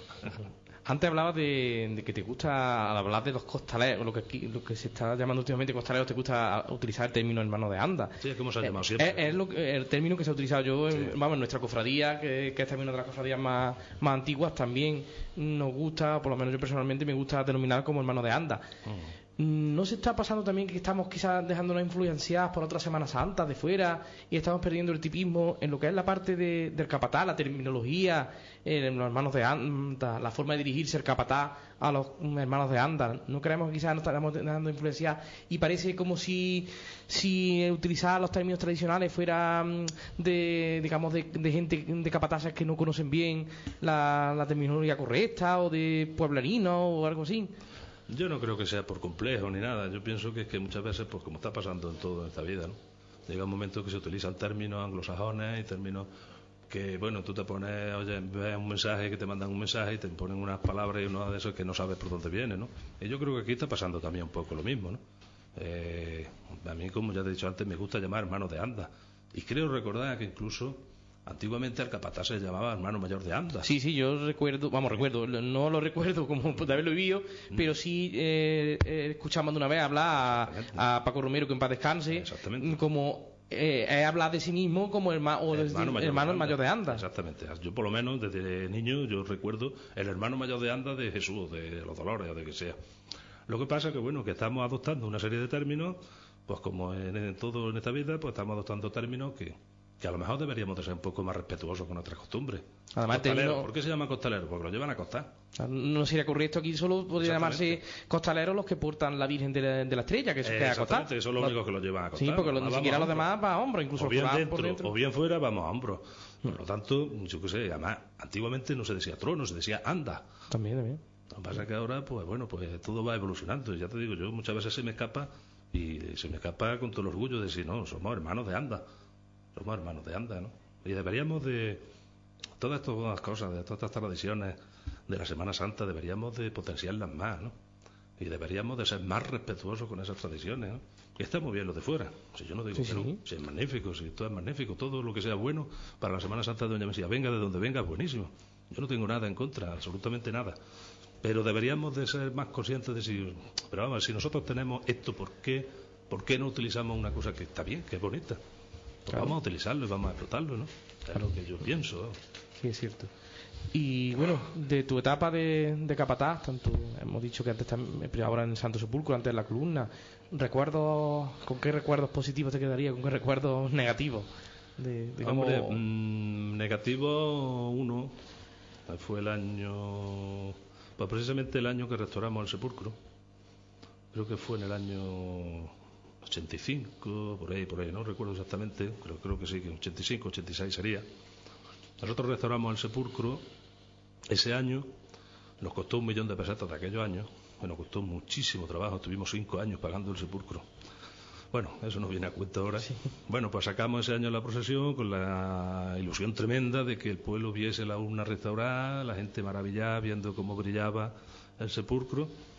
Y en la puerta de Manolo Vergara nos cayó el chaparrón del año, del siglo, diría yo. Bueno, pues aquello allí encajonado, la aspiración delante no podían pasar tampoco, nosotros encajonados. Ellos, Dios mío, de mi alma, el millón de pesetas se nos va al garete en cuestión de 10 minutos.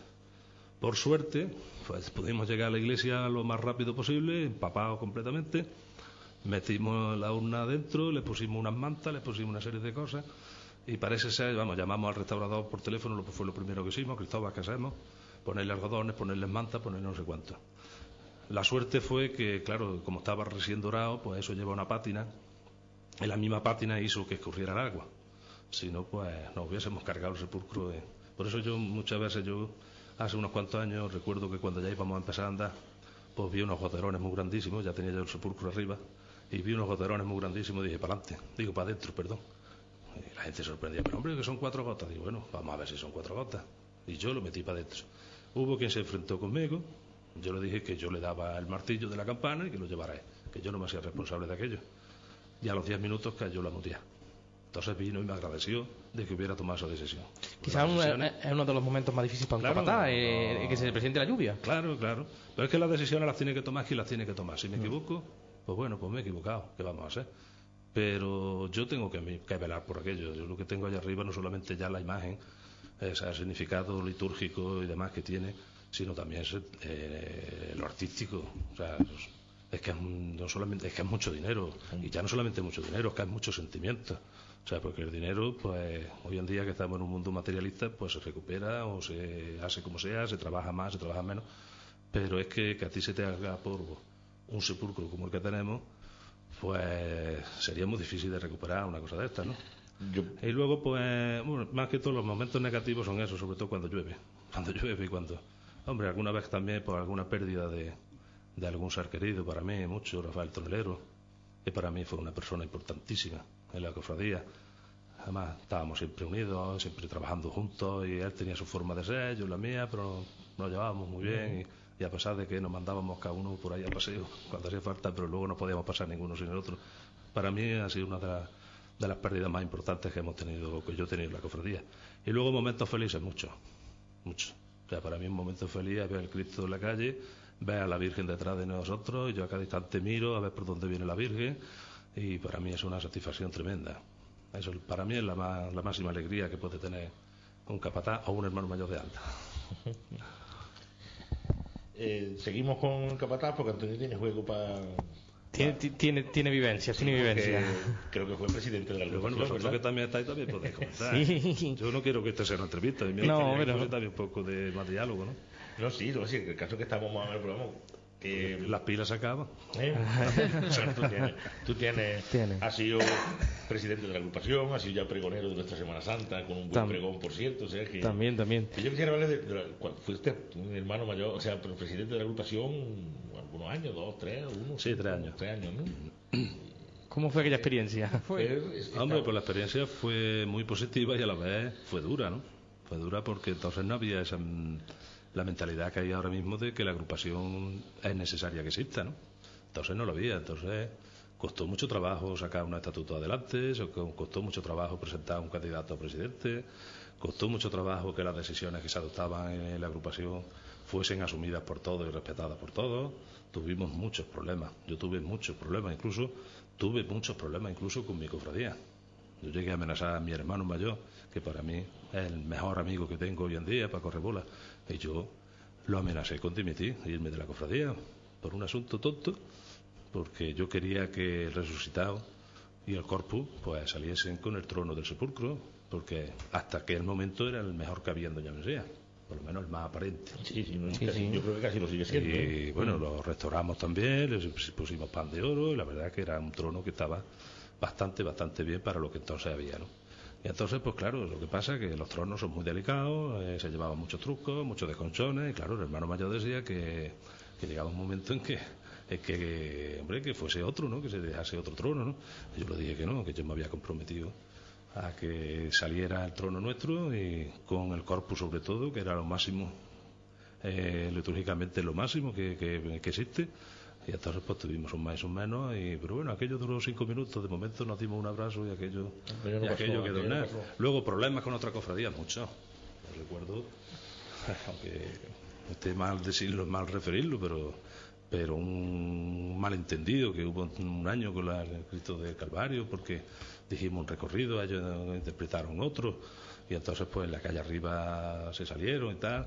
Bueno, pero aquello, gracias a Dios, yo me reuní con Frasquito, que Frasquito es una persona excelente, un tío, y una persona que muy semana santero y sobre todo quiere mucho la Semana Santa y aquello se, se, se solucionó, se llegó a un acuerdo, los dos nos pedimos perdón porque cada uno tenía su culpa y cada yo quizás porque no me expresé bien, a ellos porque no lo entendieron bien, por lo que sea, pero gracias a Dios aquello salió muy bien Y quizás fuera después de los que más colaboró conmigo, porque yo con Franquito tenía mucha amistad, porque como dije el otro día en la presentación del cartel del Calvario, aunque me vaya a otro tema, Sí, no, está- aquí estamos libres. son, son- hemos ido dos cofradías, tanto la del Sepulcro como la del Calvario, aunque nadie, lo- aunque mucha gente no lo crea, por lo que sea, pues que hemos colaborado mucho. Allí nos juntábamos en la taberna de Eugenio Elvisco, como decíamos, Eugenio Jurado, y allí nos poníamos las dos cofradías, las dos directivas, y nos reuníamos las dos juntas. Y, oye, ¿vosotros por qué no esto? Ah, pues mira, pues está bien, no sé qué, vamos a debatirlo, no sé cuánto. Se tomaba una decisión y se hacía. Nosotros cogíamos las dos directivas, cogíamos la lotería de Navidad y nos íbamos a Suero, a Luque, a Baena, a Castro del Río, A a. Nueva Castilla, y hasta que no vendíamos la lotería no nos veníamos. O sea, que quiero decir que yo con Fraquito pues siempre he tenido muy mucho mucho feeling, como se dice ahora, y mucha amistad y aquello, pues prácticamente se, se resolvió el problema y ya no pasó nada, ¿no? En fin, se tomaron decisiones importantes, como fue la, la compra de, del resucitado, porque yo me empeñé, y don Joaquín también, todo hay que decirlo, que la Semana Santa de Doña Mesía le faltaba algo, le faltaba algo que era si hay algo importante en esta Semana Santa es la muerte y la resurrección de Cristo. Si tenemos muerte y no tenemos resurrección, pues, Falta algo. Falta Estamos algo. vacíos. O sea, para que resucite tiene que morir. O sea, que son dos cosas que son completamente complementarias, ¿no? Y entonces, pues, pues yo lo propuse en la agrupación de cofradías. La gente desde el primer momento lo vio perfecto. Nos pusimos a trabajar y aquí lo tenemos, ¿no? En fin, la experiencia es buena. Buena, porque en esta Semana Santa yo os digo una cosa, yo mm, mala experiencia y malos ratos, yo casi no me acuerdo. Te quedas es que con se lo te bueno. van, se Sí, te van. sí. Hombre, hay algunas veces que cuando alguien te pega un palo, algún amigo, algún conocido te pega un palo y más, yo de esto no me lo esperaba, ¿no? Y eso a lo mejor se te queda un poquito ahí, ¿no? Pero yo, la verdad que procuro siempre, siempre olvidarlo y siempre me quedo con las cosas buenas, ¿no? Y cuando contamos anécdotas en la cofradía, yo ahora que están entrando gente jovencilla en mi cofradía, pues le digo eso, le digo, cuento muchas anécdotas de cosas, pero todas positivas, ¿no? Todas positivas. Hombre, si veo que están haciendo algo que no eso de, oye, cuidado, que, que ya vez hicimos esto y pasó esto, tened cuidado, ¿eh? Como Sí, la, vayamos a meter la, la experiencia, claro. Eh, Exactamente. De la experiencia que siempre... Exactamente. Pero me gusta siempre contar experiencias positivas porque las negativas no sirven para nada. Eso no sirve para nada. Eso no sirve para nada. Yo con las negativas ya hemos aprendido, cada uno ha aprendido lo suyo. Lo suyo, eso ya lo lleva uno aquí en el ordenador este que tenemos aquí dentro, lo lleva cada uno ya impreso. Yo digo eso, siempre he dicho que, que tienen que ser momentos difíciles, que nosotros nosotros hemos llegado a la agrupación, nos hemos encontrado todo prácticamente hecho, ya casi todo más caído, pero que tuvo que ser momentos difíciles. Difícil. Cuando, cuando yo recuerdo de niño, cuando las cofradías tomaban sus decisiones, yo voy a hacer esto, yo voy a hacer lo otro, y eso, agrupar una cosa y decir, no, que esto no se debe, eso a- Sí, fue muy difícil. cuesta, además. cuesta. Yo recuerdo incluso la que entonces yo no era presidente. Claro, Primero se hizo una comisión gestora y se aprobaron los estatutos. Para aprobar los estatutos tuvimos pues casi dos años de reuniones continuas, artículo por artículo, y al final pues se llegó a un consenso bastante amplio con todo y, y se pudieron sacar. O sea, fue un trayecto bastante largo. Después incluso la elección de presidente. Me recuerdo que estaba, me presenté yo, se presentó Antonito Castro y no sé si alguien más, no me acuerdo ahora mismo, creo que fuimos los dos. Y bueno, pues salí yo y todo el mundo felicitándonos a todos, todos nos felicitamos unos a otros porque habíamos llegado ya a lo máximo, o sea, eso es como cuando se ha hecho la Constitución española, nos ha costado mucho trabajo y llega un momento en que ya hay un presidente del gobierno y todo el pueblo pues tan a gusto, tan contento y decir vamos a tirar adelante. Lo que pasa es que eso que os comentaba antes, ¿no? Que que las cofradías no tenían esa mentalidad de decir mm, ah, que hay que ponerse de acuerdo, porque entonces cada uno iba por libre. Claro. Cada uno hacía lo que quería. Que no es fácil. Que no Claro, es que no era fácil, ¿eh? Que no era fácil, es que son Ajá, sí, muchos no. siglos, incluso años y siglos algunas, de, de cada uno hacer lo que quería. O sea, yo, yo cómo lo podía decir yo a Jesús Nazareno, a la hermandad, a la cofradía de Jesús Nazareno, que llevaba, que lleva siglos aquí de existencia, decirle, oye Manolo, que había que hay que hacer esto, Manolo me echaba los pies por alto. Pero hombre, pero ¿cómo va a ser? Hombre, Manolo, o, o al que sea, ¿no? He dicho O eso Sí, la las cofradía distintas cofradías que había. Esto ahora que no se puede hacer, por... ¿cómo que no? Si- Exacto, exacto, exacto. Decir, pues simplemente decir, oye, vamos a ver, que aquí hay que fijar unas horas de salida. Eso. O sea, simplemente, o sea, yo empecé por muy poquito. Yo empecé por muy poquito, yo tenía mucha idea, pero empecé, digo, vamos a empezar poquito a poco, porque si no aquí vamos a salir a aguantar. Porque es que había, mm, había mucha tirantea entre las cofradías, ¿eh? De verdad que había mucha, mucha, mucha tirantea Sí, entre sí, las sí. cofradías y entre las bandas. Sí, era la época que estaban las bandas en su culmen, digamos. Exactamente, o sea, había un pique tremendo, tremendo. Y entonces, pues, tenías que ir con muchos pies de plomo. Y yo decía, bueno, vamos a empezar porque nos pongamos de acuerdo que en el programa, digamos, la cofradía tal sale a las seis y a las seis que salga. ¿eh? Eso ya era mucho, ¿eh? En aquellos tiempos ya era mucho, ¿no? O sea que yo la verdad que ahora, pues, hombre, veo el ambiente que hay, bueno, me imagino, yo hace ya muchos años que no voy a las reuniones de la agrupación, me imagino que habrá discusiones, que habrá tiranteses. Sí, siempre Como hay- siempre, como eso es inevitable, ¿no? Eso es inevitable incluso entre las mejores familias, ¿no? Pero pienso que ya por lo menos hay una, una mentalidad, ¿no? Sí, eso sí. Hay una sí, serie de sí. cosas asumidas. Por ejemplo, hay que hacer paella. Pues ya sabe todo el mundo que hay que hacer paella. Y allí tiene que haber alguien con las paellas y siempre hay gente. Fallan algunos, pero bueno, casi siempre hay gente. O la cuota de la, de la agrupación de cofradías. Eso, era- sabe. eso era impensable en aquellos tiempos. Eso no lo podéis vosotros imaginar. Lo que era basarle una cuota a una cofradía. O sea, Parece crear el impuesto revolucionario, Sí, ¿no? sí, sí, sí, sí. Se pone, ¿y para qué? ¿Para qué? Pues oye, porque hay que hacer cosas, ¿no? Se ha comprado el resucitado, se ha hecho esto, se ha hecho. Pues hay que hacer cosas y aquí tiene que haber unas cuantas, tiene que haber. Bueno, eso eh, fue una de las cosas que más trabajo me costó, pero, pero bueno, poquito a poco se fueron haciendo las. A- Además, en... bueno, perdona. No, que además en tu, en tu época fue cuando nació eh, la revista Rezado. En, en unos tiempos, como estás diciendo, bastante complicado y que la gente no estaba acostumbrada a hacer trabajo en común. Sí. Que Hombre, fuiste valiente, fuiste valiente. La experiencia fue muy bonita, sobre todo con el primer número, porque el segundo número fue ya un poco frustrante. El primer número, la verdad es que una de las... Es que me voy a contar la historia. El segundo número se repitió, porque habían sobrado muchas revistas. ¿Y por qué? O sea, no fue un fallo de cálculo, fue un fallo de compromiso. Yo recuerdo que cuando tuvimos la reunión de la revista, dije, bueno, vamos a ver, ¿cuántas revistas hacemos? Y entonces, pues yo propuse, vamos a ver, ¿somos capaces de ir casa por casa vendiendo una revista? ¿Eh? Porque hay muchos gastos aquí, hay que arreglar la iglesia, ya estábamos con la mente de arreglar la iglesia de la de la ermita de Razuela. los Santos. ¿Sois capaces de que se haga esto? Y todo el mundo dijo, sí, sí, sí, pues sí, porque, hombre, lo mismo que hay otras cosas y se venden, esto también lo podemos hacer. Dice, mira, esto es muy fácil. Cada cofradía cinco personas y nos hacemos unos distritos en el pueblo. Y con su revista casa por casa, que habrá casas que no te compren una, pero hay casas que te compran dos, tres, compran tres, ¿no? ¿Somos capaces? Sí. ¿Cuántas casas hay en el pueblo? Tantas. Vamos a quitar las que no están habitadas, tantas. Entonces hicimos mil y pico revistas. Pero luego a la hora de aquello, pues la gente se echó atrás. La responsabilidad. Aquello mismo fue una de las cosas, fue una de las mm, gotas de agua que ya me colmó el vaso. Digo, yo no puedo ya seguir con esto. Esto es imposible. Esto es imposible. Estoy abandonando mi cofradía, me estoy metiendo en esto y a mí esta gente ya. Y por eso sobraron tantas revistas que al año siguiente el fallo, que yo ya no era presidente de la agrupación de cofradía, o ya dimití, el fallo fue hacerla otra vez. Aquello fue horrible. Aquello, es una- Ah, aquello parecía una tomadura de Sí, pelo. sí, fue una topa- además con toda la razón del mundo. Yo recuerdo eh, una persona muy querida por mí y, y que a mí me aprecia mucho también y llegó creyendo a él que yo era todavía presidente de la agrupación de cofradías y me dijo que era un timador. Digo, eh, eh, eh, ¿qué pasa? Sí, sí, sí, tú estás timando al pueblo. No, eh, yo que no sé de lo que me estás hablando. Y cuando ya me lo dijo, digo, mira, perdona, pero yo no soy presidente de la agrupación de cofradías. Ah, que no, digo, no, no. Yo presenté la dimisión el año pasado, precisamente una de las cosas que, que me hizo colmarme fue esto. Y se lo conté. Dice, pero hombre, ¿cómo se puede sacar otra vez la misma revista? Digo, bueno, bueno, no lo sé, eso ya se lo pregunta a quien tenga. Cambiaron de portada y se sacó la misma. Exactamente. Hombre, el contenido pues, no se debería de haber hecho. Pues si esa revista pues estaba, habían sobrado, pues fue un fallo, un fallo que hay que asumirlo y, ya haberlo dejado. Y eso hizo que la revista Rezado no se, no se siguiera publicando. No se siguiera publicando, ¿no? Ya es una pena. Hombre, la verdad que os tengo que dar la enhorabuena de que ya lleváis dos años con ella. Y es un buen cartel de Semana Santa. Claro, la verdad es que sí. No solamente para aquel pueblo, sino también incluso para la gente de fuera. yo, ¿no? yo este año, como sabéis, cerré la tienda, te dije que va a llevar a las 15 y yo prácticamente 10 o por ahí he vendido en cuestión de dos o tres días.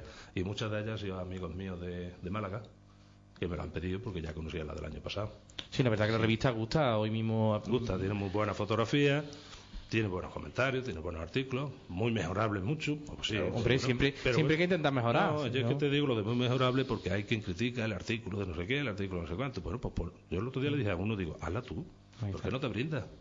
Hombre, es que yo, pues sí, tú le dices a José Tomás, Está lleve sí, sí, por supuesto. Dice, oye, que yo quiero escribir un artículo el año que viene y tú lo Yo, bu- yo busco gente que creo más o menos, pero si alguien, o- ojalá se me brindara. Yo quiero escribir un artículo del año que viene, que tiene, Exacto. pero vamos, lo que le dé la gana de No, escribir, además- pues siempre que esté relacionado con la Semana Además, Santa. hombre, ¿no? pagárselo no se lo vamos a pagar, pero No, que a lo mejor hasta le damos un beso y todo. Hombre, seguro. Hombre, yo creo que lo bonito de la revista, una de las cosas positivas que tiene, que es fruto de, de lo que hablábamos, de que en ese sentido, con lo mismo que, el- que a lo mejor en tema de tradición y eso se han perdido algunas, pero en la evolu- la- dentro de la evolución positiva que ha tenido la Semana Santa de aquellos años hasta acá, es, mm, digamos, la- el trabajo en común de las cofradías, ¿no? Claro. Eh, hay otra conciencia. Entonces, la, la- la revista Rasado, mm, el pilar fundamental que tiene es el trabajo que aportan cada una de las 14 cofradías de pasión, incluso la cofradía de, de Gloria, la hermandad de Gloria que existe, de San Pedro Mártir, también aporta su granito de arena para, para ser Rasado. Yo creo que esa es la- una de las claves del éxito de la revista, que, que todos los cofrades mencianos la sienten como suya. Porque, claro, ellos han contribuido cada uno a, a hacerla, ¿no? Y luego, a la hora de escribirla, pues, digamos, también mm, se comprometen más que, que antes, que parecía que era responsabilidad de los que estaba ahí al frente de, de la agrupación y los demás no queremos complicaciones ninguna, ¿no? Sí, sí. Sí, en parte pasó, en parte pasó aquello, sí. Yo estoy completamente convencido de que si el compromiso aquel que adquirimos de llevar una revista por casa se hubiera hecho, de las 1.500 revistas que se hicieron, como mucho que hubieran sobrado 100, 150 manos. Sí, el año, nosotros, Seguro. por ejemplo, el año pasado hicimos mil, porque la verdad que de 500 a 1000 ya hay una diferencia. Entonces, con 500 no hay bastante, con 1000 podía sobrar. sí. Sobraron unas 200 revistas, eh, so- rondó las 800 revistas. Este año no sé por dónde iremos, pero que ya más de 500 eh, hay fuera. Y todavía no ha terminado la Semana Santa, eh, porque yo creo que va a mandar el número. Sí, ahora viene unos días muy buenos, Como de exactamente. fuera, que puedes comprarla y además que la quieren comprar. Y que a lo mejor podíamos haber dicho el año pasado, bueno, como el año pasado.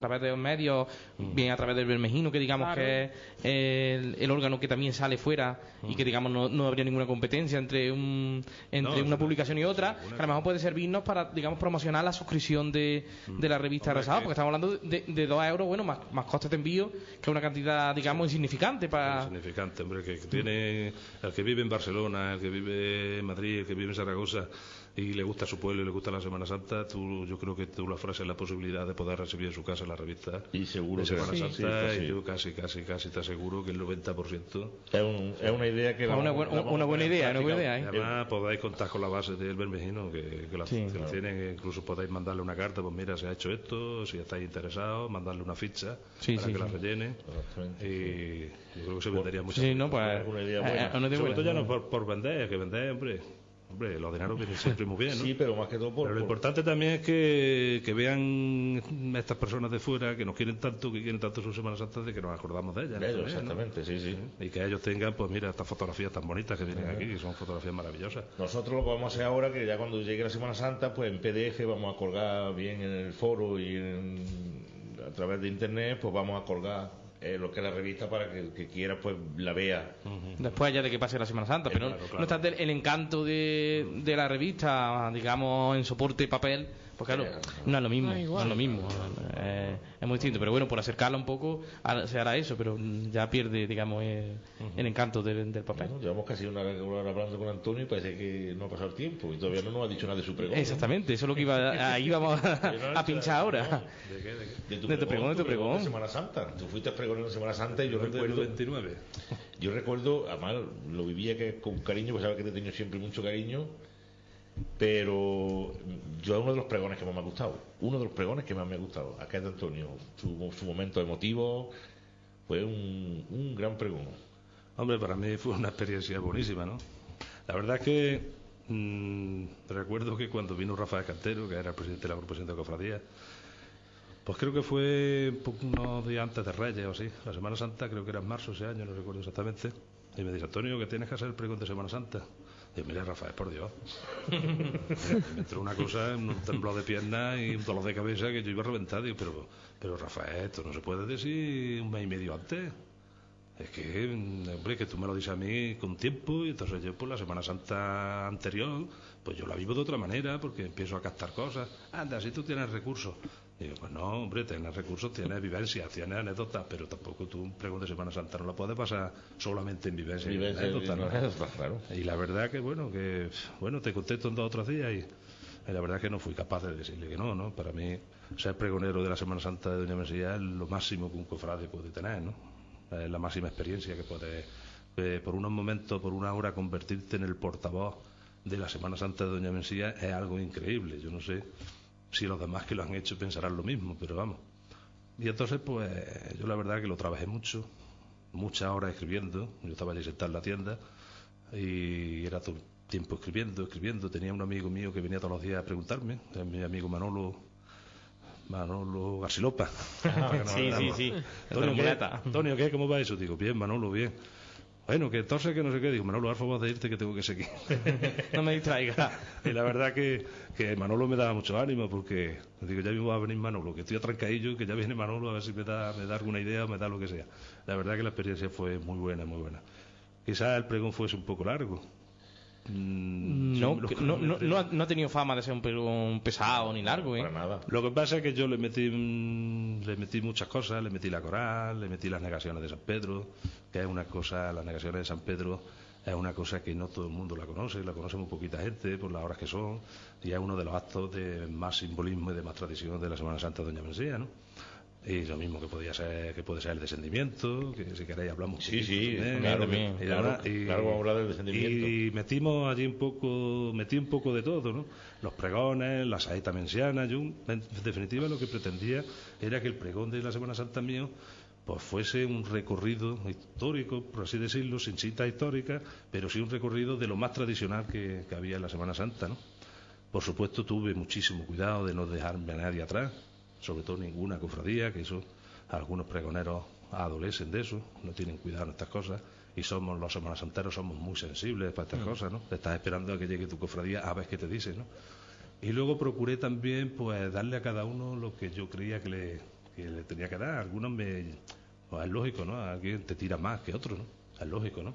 Bueno, algunos me costó trabajo, algunos me costó trabajo, sobre todo en cofradías nuevas que no has vivido con ellas experiencias, ¿no? Entonces, pues te cuesta más trabajo sacarte, pero a base de pensártelo y a base de machacártelo, además yo tuve también otra cosa, y es que cada cofradía le iba poniendo un texto de los evangelios. O sea, yo citaba una cofradía, el texto del capítulo tal de San Juan, del versículo tal, versículo. Y sobre eso, pues me iba inspirando, ¿no? Recuerdo que la cofradía de San Juan me costó mucho trabajo, porque me. No sé, aunque tengo mucha amistad con todos ellos y tal, pero me costó trabajo. Y yo decía, bueno, la juventud.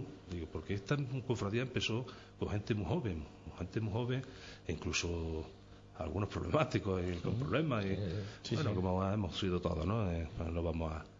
Y la verdad que por ahí digo, pues mira, San Juan, el apóstol más joven de Cristo, pues mira, lo voy a enfocar por ahí. Y mira, no. estoy muy contento, ¿no?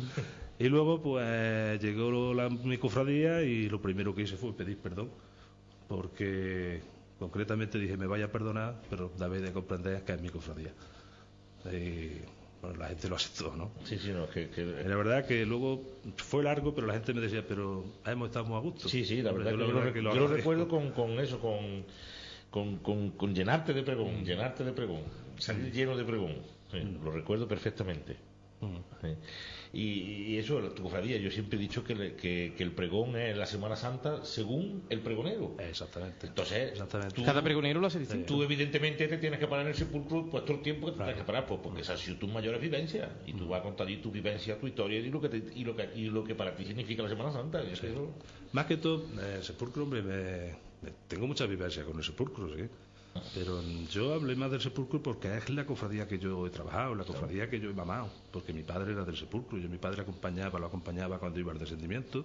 Entonces, porque la gente no lo sabe eso, los mayores sí, se hacía en la, la plazuela con las dos cofradías y cuando terminaba decía mi padre, niño, vámonos a comer. Yo me iba con él a comer, ya salía la procesión, yo iba siempre al lado de él, en la procesión.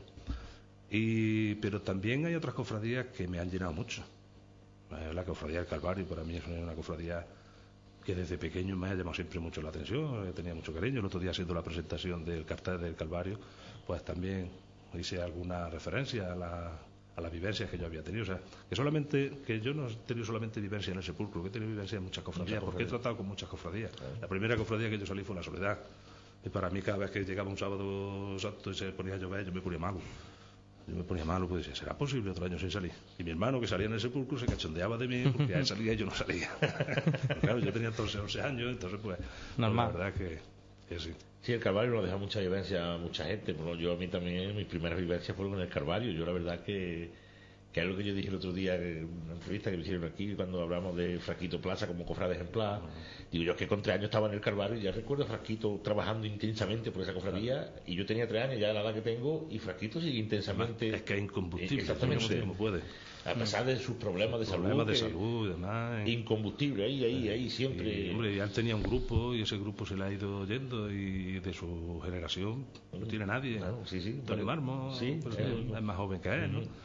Pero a él se sabía adaptar también a ese grupo. Que tiene ahí alrededor de gente más joven, que con- gente, con- ideas. un poquito más mayores algunos, mi amigo Bernardo y Sí, eso, claro, pero- pero también sabalillos jóvenes también, que eso es lo importante. Lo importante es una cofradía que vayan entrando gente joven, gente, sobre todo pandillitas, pandillitas de amigos que estén siempre viviendo. que Eso fue lo que nos pasó a nosotros en el Sepulcro. En el Sepulcro nosotros empezamos un grupo de amigos, o sea, salíamos la misma pandilla y claro, salíamos juntos a tomar una cerveza y de qué hablábamos, pues del Sepulcro. Claro. Y claro, eso, eso es productivo para una cofradía. Que por cierto, bueno, perdona que te corte. Si, si, si estás con gente que no en una junta directiva y cada uno va por un lado, pues al final eso no cuaja, ahí hay que, tener, ahí hay que ser amistad. Ese grupo tiene que ser amistad. Y si puede haber un grupo mayoritario de la misma edad o de la misma bandilla, eso es ideal. Eso, Eso le es digo lo yo a los míos. sí. Eso, como sabéis, ahora ha habido lesiones de hermano mayor en el sepulcro y ha salido Jesús Luque y le en fin, va arropado con mi hija, la chica Elvira, y con Jesús Alberto. Y tienen mucha fe y mucha eso. Digo, "Ch, rodearos de gente de vuestra pandilla, de gente de eso, que es como esto lo vaya a sacar para adelante. Nosotros estamos aquí de todas maneras. Pero Yo vosotros- mientras que pueda no me voy a ir. Vosotros tenéis que tener ese grupo, que sea un grupo numeroso y todo a una. Claro. Eso es fundamental, eso es fundamental. Claro, Y- claro. Y luchar por lo que por la cofradía y, y a- aunque uno esté en una cofradía antigua, digamos, como el sepulcro, como son los dolores, como pues que, que la gente joven también tiene cabida y que hay que relanzarla, que parece que también una tendencia en los últimos años que las cofradías más antiguas estamos sufriendo más la crisis que, Sí, que las cofradías más nuevas o seminuevas, ¿no? Bueno, pues eso es normal. eh, Mm. Se han formado cofradías nuevas y eso ha pasado siempre. Yo me acuerdo, no me acuerdo, pero me, lo, me acuerdo de contármelo mi padre, contármelo la gente del sepulcro. Cuando el sepulcro se fundó, pues era impresionante. Era impresionante la cantidad de hermanos que llevaba. Y aquello no se había visto aquí en Doña Mesía. Entonces, pues mucha gente se arrimó al sepulcro. Entonces, ahora, pues el cautivo, el, el huerto, el, bueno, el resucitado, el profético mío, ojalá me lleve una buena dirección. también y Paqui- tiene- Mm. Y Paqui, echarle ahí lo que hay que echarle, que, que yo creo que va a salir para adelante. Sí, sí, sí. Y, pero son cofradías nuevas que han surgido ahí de, de- no sé cómo decirlo y eso ha pegado la explosión para arriba y ojalá dure muchos años, ojalá. Ojalá porque, hombre, la Semana Santa en este pueblo somos muy poca gente para tanta Semana Santa. ¿no? Eso mismo. Eh, hombre, yo te puedo decir que hermanos de andas míos, pues ahora hay que sacar a Jesús a la amargura por la mañana, algunos al Cristo Calvario al mediodía y siguen por la tarde en el Por- por el sepulcro. Yo no sé cómo sepulcro. puede. Y, y donde llegan ya cansados es ya la última, a- al viernes. a- Pues sí, pues sí, yo el año pasado, hombre, y perdonadme lo que voy a decir, pero el año pasado como llovió y todo eso, a mí me vino estupendamente, perdonadme, ¿eh? Sí, no, no, pero sí. No, no creas que muchas veces. Porque iba la gente más fresca que la más, ¿eh? Eso sí que es verdad. Eso se- Hombre, se no nota, se pero se agradece. Sí, sí, sí, sí. La verdad que se notaba. no llueva, ¿eh? Yo que no quiero que llueva ninguna, ¿eh? Ni una gota siquiera, ¿eh? Yo creo que este año vamos a tener. Antes dijimos que un comentario al uso íbamos a hablar, al final se nos ha pasado. Pero bueno, las predicciones meteorológicas que ahora mismo hay no son muy malas del todo. No. Al- Hombre, siempre con la precaución de que el tiempo primavera es cambiante, pero ahora Sí. mismo No, lo pintamos más. Yo he estado esta mañana en internet metido en una página de estas americanas que dicen que saben mucho de eso. Y la verdad es que suele acertar y hasta ahora mismo no. Quizás la madrugada del jueves parece que cae alguna gota, pero bueno, Sí, pero que- eso estamos, todavía queda mucho Sí. por verlo. El descendimiento. Ajá, el descendimiento. Qué impresionante los últimos años, ¿verdad? Pues sí, llevamos unos cuantos años que, que una asistencia magnífica de gente. Como no llegues con hora no pilla sitio. Sí, la iglesia, la verdad ¿eh? es que sí. Lo ves en pie. Los que, hemos cono- los que hemos conocido años, que yo era de los que me gustaban ir, y estábamos allí, en, como quien dice, en familia, muy poquita gente. muy- Y lo vi en pie y los pasillos llenos y la gente en pie y no se va, ¿eh? Sí. La verdad es que sí, que últimamente pues va calando. Hombre, ha sido una cosa que nos ha costado mucho trabajo. Tened en cuenta que el descendimiento es el acto más antiguo que hay en la Semana Santa de Doña Mesía. O sea, yo creo que data del siglo XVII aproximadamente. Y quizá, junto con Doña Mesía, habrá tres o cuatro pueblos en la provincia de Córdoba. Quizás Fernández Núñez, Montalbán y no sé si Montoro o alguien... Sueros también, Sueros, sí, sí. también lo han Suero recuperado en los últimos que lo- años. Que lo han recuperado porque Sí, se había perdido también. Y aquí en Doña Mesía, desgraciadamente, se perdió, pues allá sobre los años 70, por ahí. Y gracias a don Anastasio, ¿eh? O sea, aquello se pudo recuperar. Pues cuando, se hicimos, cuando se hizo la iglesia nueva, la que tenemos ahora, pues don Anastasio estaba empeñado que se hiciera el descendimiento y decía, don Anastasio, pero ¿cómo lo vamos a hacer si ahí no hay agujero para la cruz? Porque entonces la cruz se metía en un agujero, en el suelo. Hay que hacer un agujero. No, no, aquí no se hacen agujeros. La iglesia es nueva no se hacen agujeros. Pero bueno, entonces ¿cómo lo vamos a hacer? Tú no te preocupes que yo te lo voy a apañar.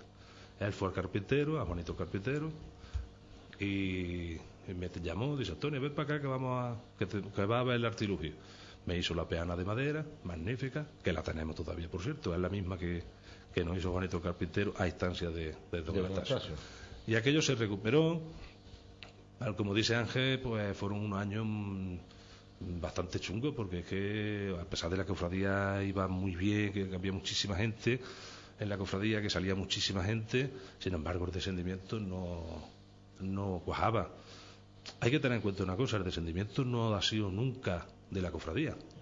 Ah, no. Nunca. El Sí, la- descendimiento la- era de la parroquia. Ah, la no, parroquia. Sí, sí. Primitivamente de los dominicos. Cristo era de los dominicos.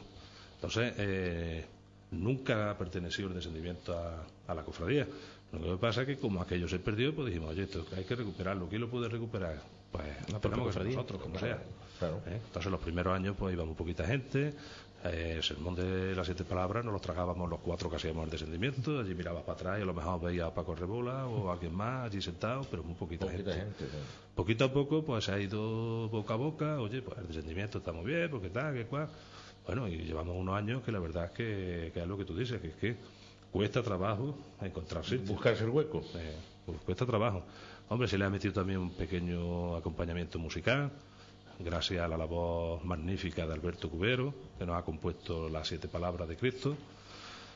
Precisamente esta noche hemos estado ensayando, eh, gracias también a un catedrático de musicología de la Facultad de Granada, sea que se compuso un miserere un Estaban Mate, que lo cantamos el pequeño coro de capilla del Santo Sepulcro, lo canta por la calle y también lo cantamos en, la iglesia al final del descendimiento también la saeta menciana de Rafi, pero sobre todo eh, lo que en sí significa ese, ese descendimiento, ese ponerte el vello de punta cuando ves que la iglesia se apaga, que la iglesia se queda oscura y que tan solo enfoca un pequeño foco la cara de Cristo y que a la voz del párroco que va diciendo el sermón se van dando los pasos para que Cristo descienda de la cruz.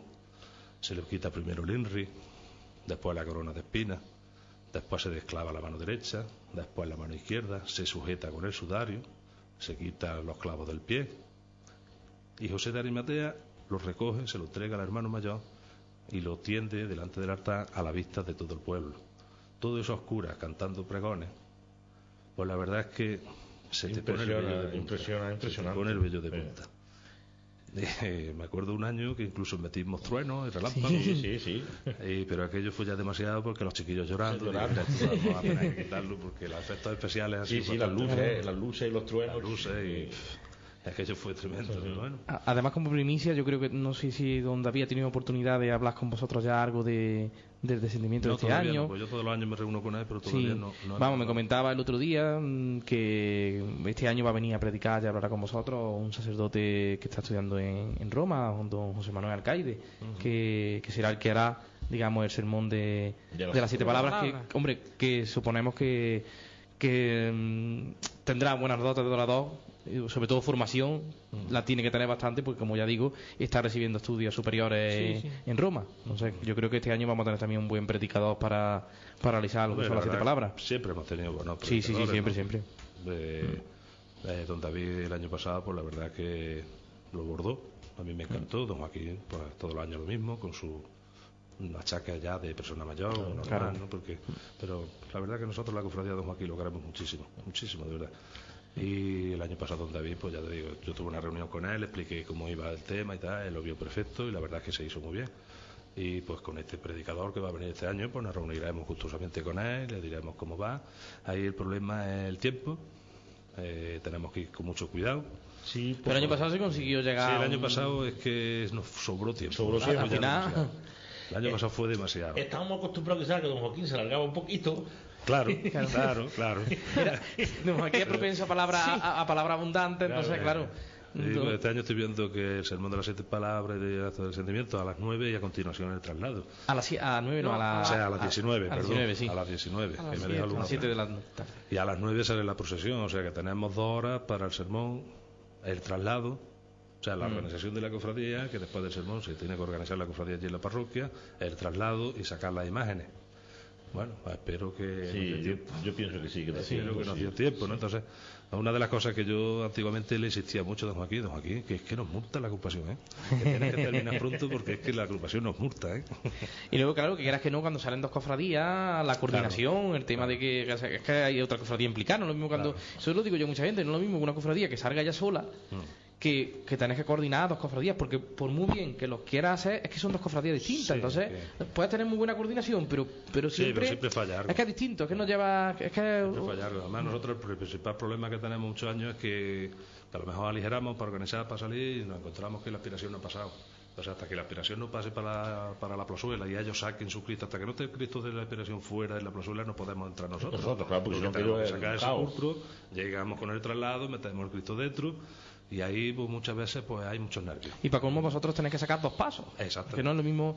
Aparte de que ya de por sí es complicado coordinar dos cofradías, yo hablo en mi caso por, por tema de, Sí, de la columna de los dolores, vosotros, pero sí. si se le añade que tienes que sacar dos pasos con todo lo que ello significa de organizar, la verdad que, Hombre, es la verdad complicado. que todos los años nos reunimos, nosotros, en la cofradía de la aspiración, nosotros nos llevamos muy bien, son muchos años de colaboración, pero en fin, siempre hay alguna cosilla que nos Siempre, cabreamos, ¿no? claro. pero bueno, al final de la procesión casi siempre nos damos un abrazo.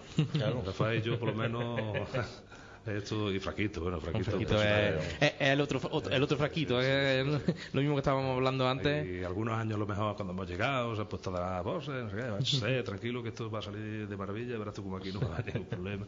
Y al final, pues es magnífico todo, ¿no? Pero sí, es complicado, eh, la verdad que, que poner de acuerdo dos cofradías y que vayan andando bien y que eh, cueste, muchas veces cuesta muchísimo trabajo. Sí, sí, verdad Sobre todo en las calles estrechas, bueno, este año, por suerte o desgracia, pues que quitar la calle Bispo Cubero, que yo creo que nos va a, a, a facilitar, a facilitar. la lavó un poquito los dos, ¿no? En fin, vamos a ver la experiencia, a ver cómo sale este año esto. A ver. Bueno, nosotros me gustaría estar aquí charlando. Hasta, hasta, hasta el domingo de Pascua, ¿no?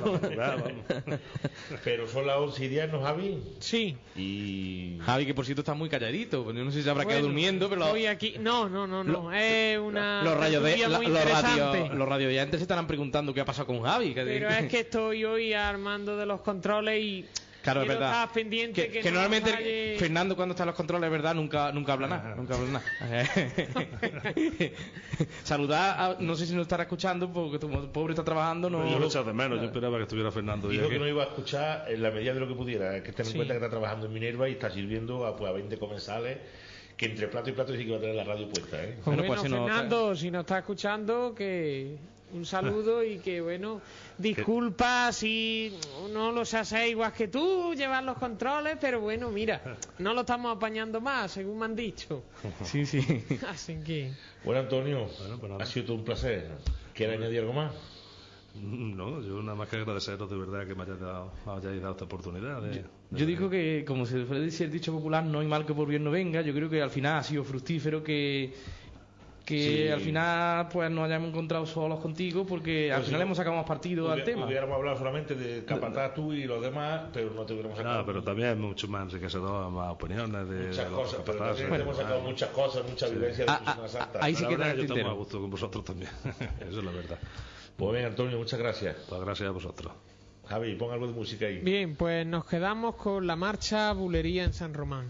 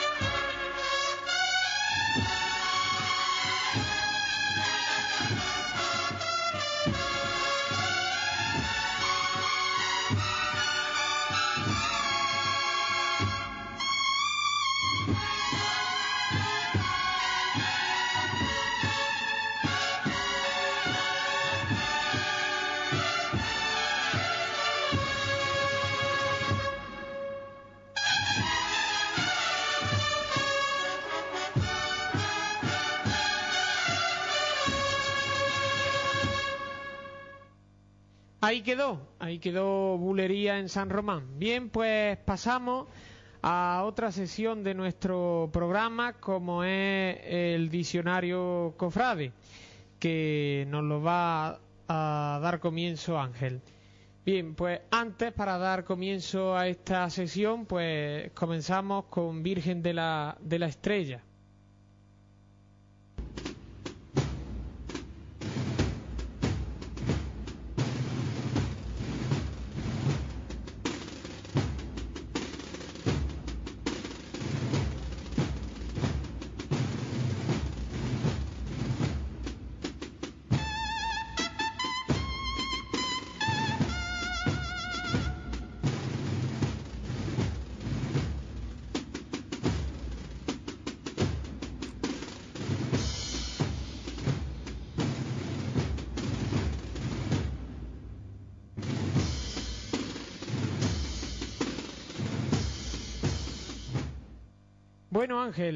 ¿Qué nos trae hoy preparado para el diccionario Cofrade? Pues, amigo Javi, continuamos con, con la L, que fue la palabra, la letra con la que nos quedamos el último día de, de la sesión de diccionario Cofrade, y vamos a empezar dentro de, de las palabras que, que empiezan por la L, vamos a tratar también algunas de la N, empezando por la L, por la palabra libro de reglas.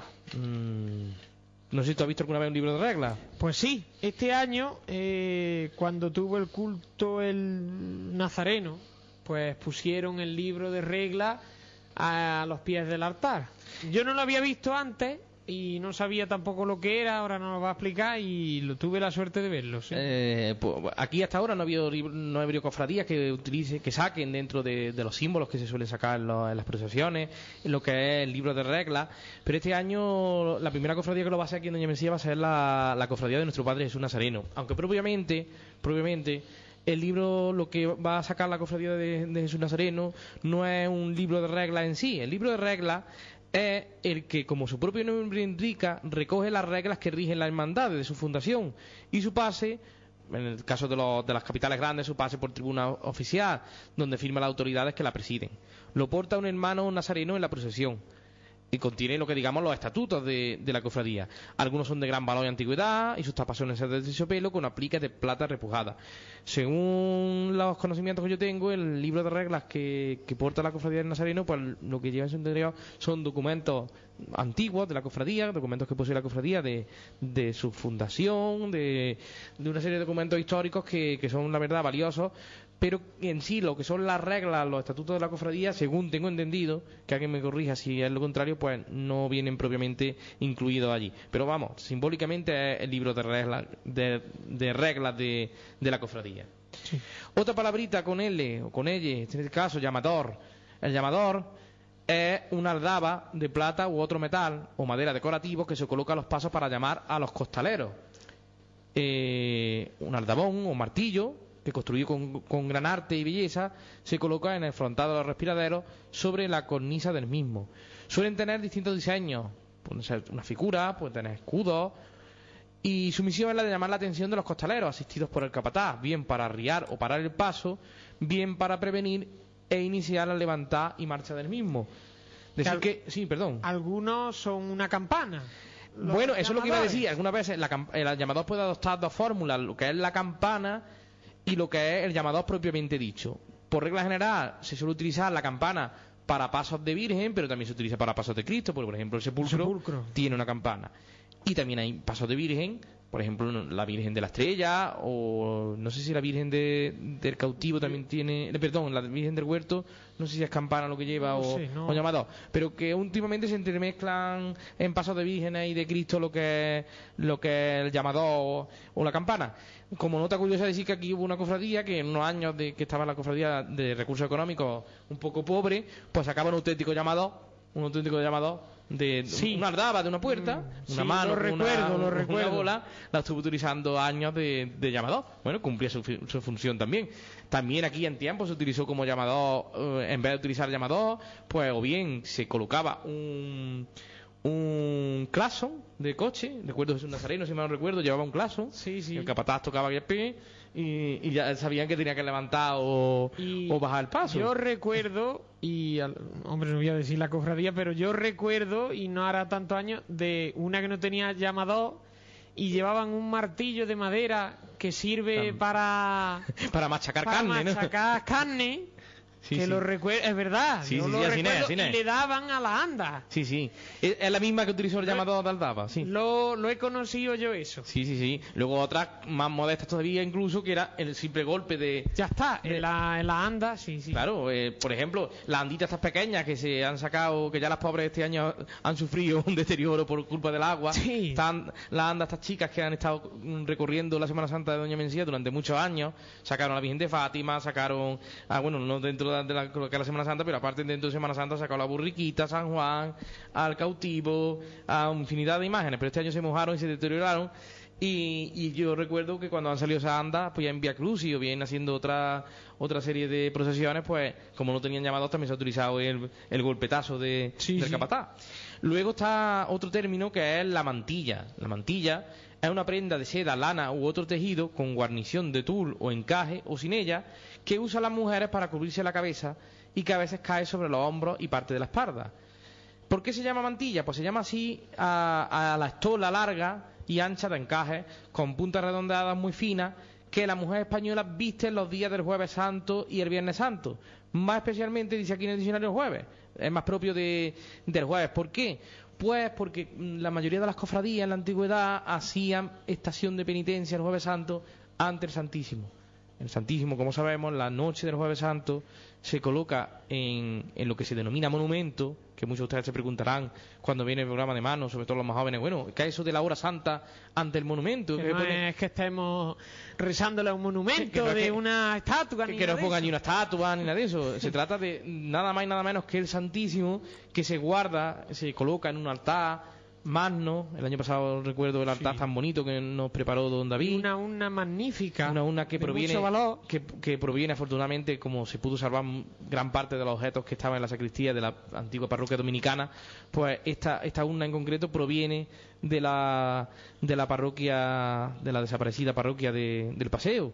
Y, y tiene gran valor, la verdad que la urna tiene, tiene gran valor. En esa urna, pues se coloca el Santísimo en un copón y se vela ya una hora, en la antigüedad se velaba durante toda la noche, y el sentido que tienen las mantillas es que la, la mujer al acompañar al visitar al Santísimo, pues lo hacía cubierta, digamos, cubierta su cabeza con, en vez de con un velo, que era lo que entonces se, se llevaba, llevaba a la claro. misa, pues con, con la mantilla. Mm, bien, se puede utilizar la mantilla como señal de luto y a la vez también se utiliza como gala. Se coloca sobre la cabeza, sostenida con una peina de carey y afianzada atrás en un moño de pelo por un broche. La mujer española tiene el privilegio de vestirla en las visitas y entrevistas que, con, el santidad, con su santidad el Papa. Sus tejidos suelen ser de blonda o de chantilly. El color propio para la Semana Santa es negro, aunque para otras fiestas suelen ser de variados colores. En concreto, para la fiesta del Corpus, pues lo suyo es que sea una mantilla de color blanco, porque estamos hablando de una procesión de gloria, lo mismo que si, que si sacara mantilla la, la procesión de, de resucitado. Sí. Eh, más palabras, pues mayordomo. El mayordomo, El del algodón. aparte de ser del algodón, Tiene varios tiene significados. varios mayordomo. significados, pero va todo entrelazado. El mayordomo es la persona encargada en mandar cada sesión de la hermandad en su desfile de penitencia. También mayordomo se utiliza como, digamos, la, figura masculina de, de la camarera. Se puede denominar mayordomo o prioste y demás.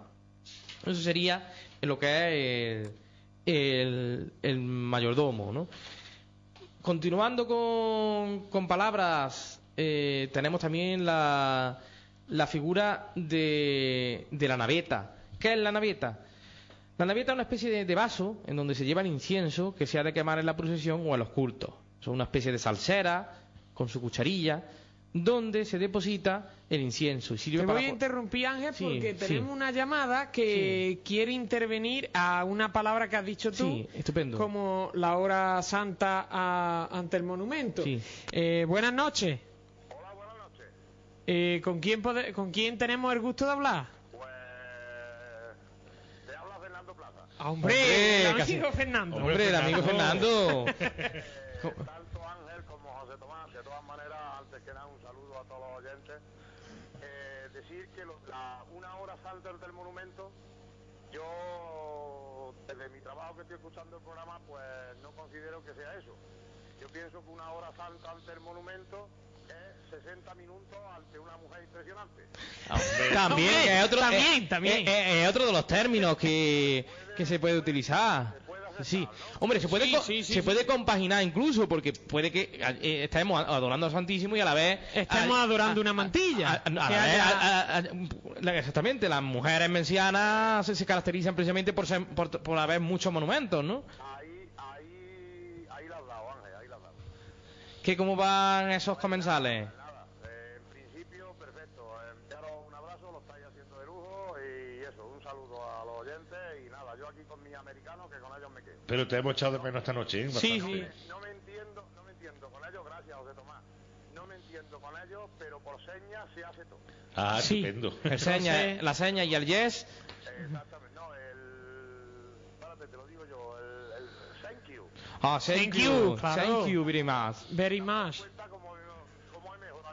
Hombre, claro claro. que sí. Ya, ya para que cuando hagamos el próximo programa el año que viene, entrevistemos de la distancia mencianos que haya por ahí, por, por Inglaterra o por América, claro. Sí. Y con esto me despido. No dejéis de esperarme esta noche que a lo mejor hay suerte. Pues esperamos contar con tu visita, que, que ya hace tiempo que no nos vemos, ¿eh? Eh, venga, una Vale. Vale. A ti, Fernando, hasta luego. Un abrazo. Ahí está. Pues Bien, continuamos. con- continuamos para Vinco. Eh, estábamos con la naveta, que decíamos que era una especie de salsera, con su cucharilla, donde se deposita el incienso y sirve para portarlo y llenar los incensarios. Suele ser de gran belleza, generalmente ejecutada en ricos metales. Sí, yo eso lo suelo conocer más. La naveta también podemos decir que es un artilugio que una vez es un poco incordio para los servidores del altar, sobre todo cuando sin querer Sí. le dan una patada a, y se cae. a la naveta y el incienso Y, termina... y te acuerdas del padre y de la madre de todos los de la naveta y de todo. Pero bueno, es así. Pero bueno, es verdad lo que has dicho, que hay navetas muy bonitas, muy hay otras que da pena verlas, ¿eh? porque es así, que da muy... Y eso es lo que tiene de que de malo. Eso lo suelen usar, claro, en todas las procesiones lo suelen usar y en la iglesia, pues, el turiferario, que ya también se dirá algún día, ¿no? Eh, pues lo lleva el incienso y el que la acompaña lleva la naveta, pero también es un engorro cuando se cae y se rama todo el incienso, que alguna vez ha pasado. Sí, sí. Aquí también estoy viendo una palabra graciosa, porque la, la figura del monaguillo, a, a la que tú has pertenecido hace, tiempo, Sí. eh, los monaguillos son los acólitos pequeños. Es decir, eh, también la procesión va monaguillos. Eh, Los niños cuando Sí. llevan, cuando son niños chicos los que van con el incensario o con la o con la naveta, con la canasticos y eso, pues no son no se denominan acólitos, se denominan monaguillos, lo mismo que los que sirven en altar. Son niños vestidos con sotana y roquetes blancos, terminados en encajes y a veces hasta con una esclavina. Llevan los incensarios en la naveta y hay hermandades que llevan delante de los pasos un buen número de monaguillos pequeños. Al cuidado, hay alguna cosa curiosa que viene aquí, al cuidado de un hermano, un nazareno, que el pobre debe de gozar de gran paciencia Sí, para aguantar eh. a, estos, a estos niños, al cual eh, allí, eh, bueno, en, en otras localidades, este diccionario está sacado de, de una página web de, de Padul, en concreto, pues dicen que allí lo denominan, eh, se le suele llamar popularmente pavero.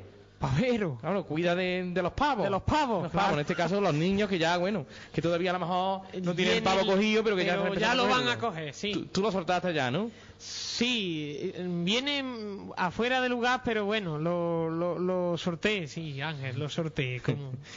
Luego la, la palabra nazareno. Es una imagen de Jesucristo vistiendo un ropo morado, con la cruz a cuesta, digamos. También es un penitente que en las procesiones de Semana Santa va vestido con túnica, por lo común morada, pero no tiene por qué ser solo morada. Se llama así también cada hermano que vestido con su túnica reglamentaria acompaña a su hermandad en la estación de penitencia. De igual modo, genéricamente se le llaman nazarenos a las representaciones de Jesús con la cruz al hombro, como hemos dicho anteriormente. Y nos vamos a despedir de- del diccionario Cofrade por este, por este año ya también, con la palabra nimbo. ¿Qué es un nimbo?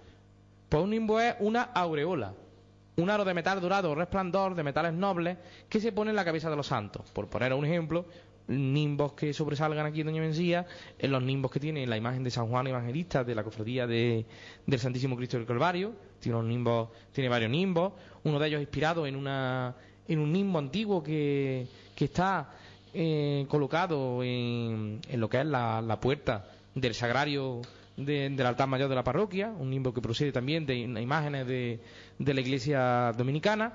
Y nimbo también es de Santa María Magdalena, que el año pasado lo, lo estrenó, un nimbo también bastante bonito que, que portó Santa María Magdalena el año pasado por, por primera vez. Sí. Y con eso terminamos ya las palabritas Las de este año. Nos quedamos en la N. El año que viene, Dios mediante, Seguiremos con la ñ. eh, seguiremos con la ñ en nuestro vocabulario cofrade.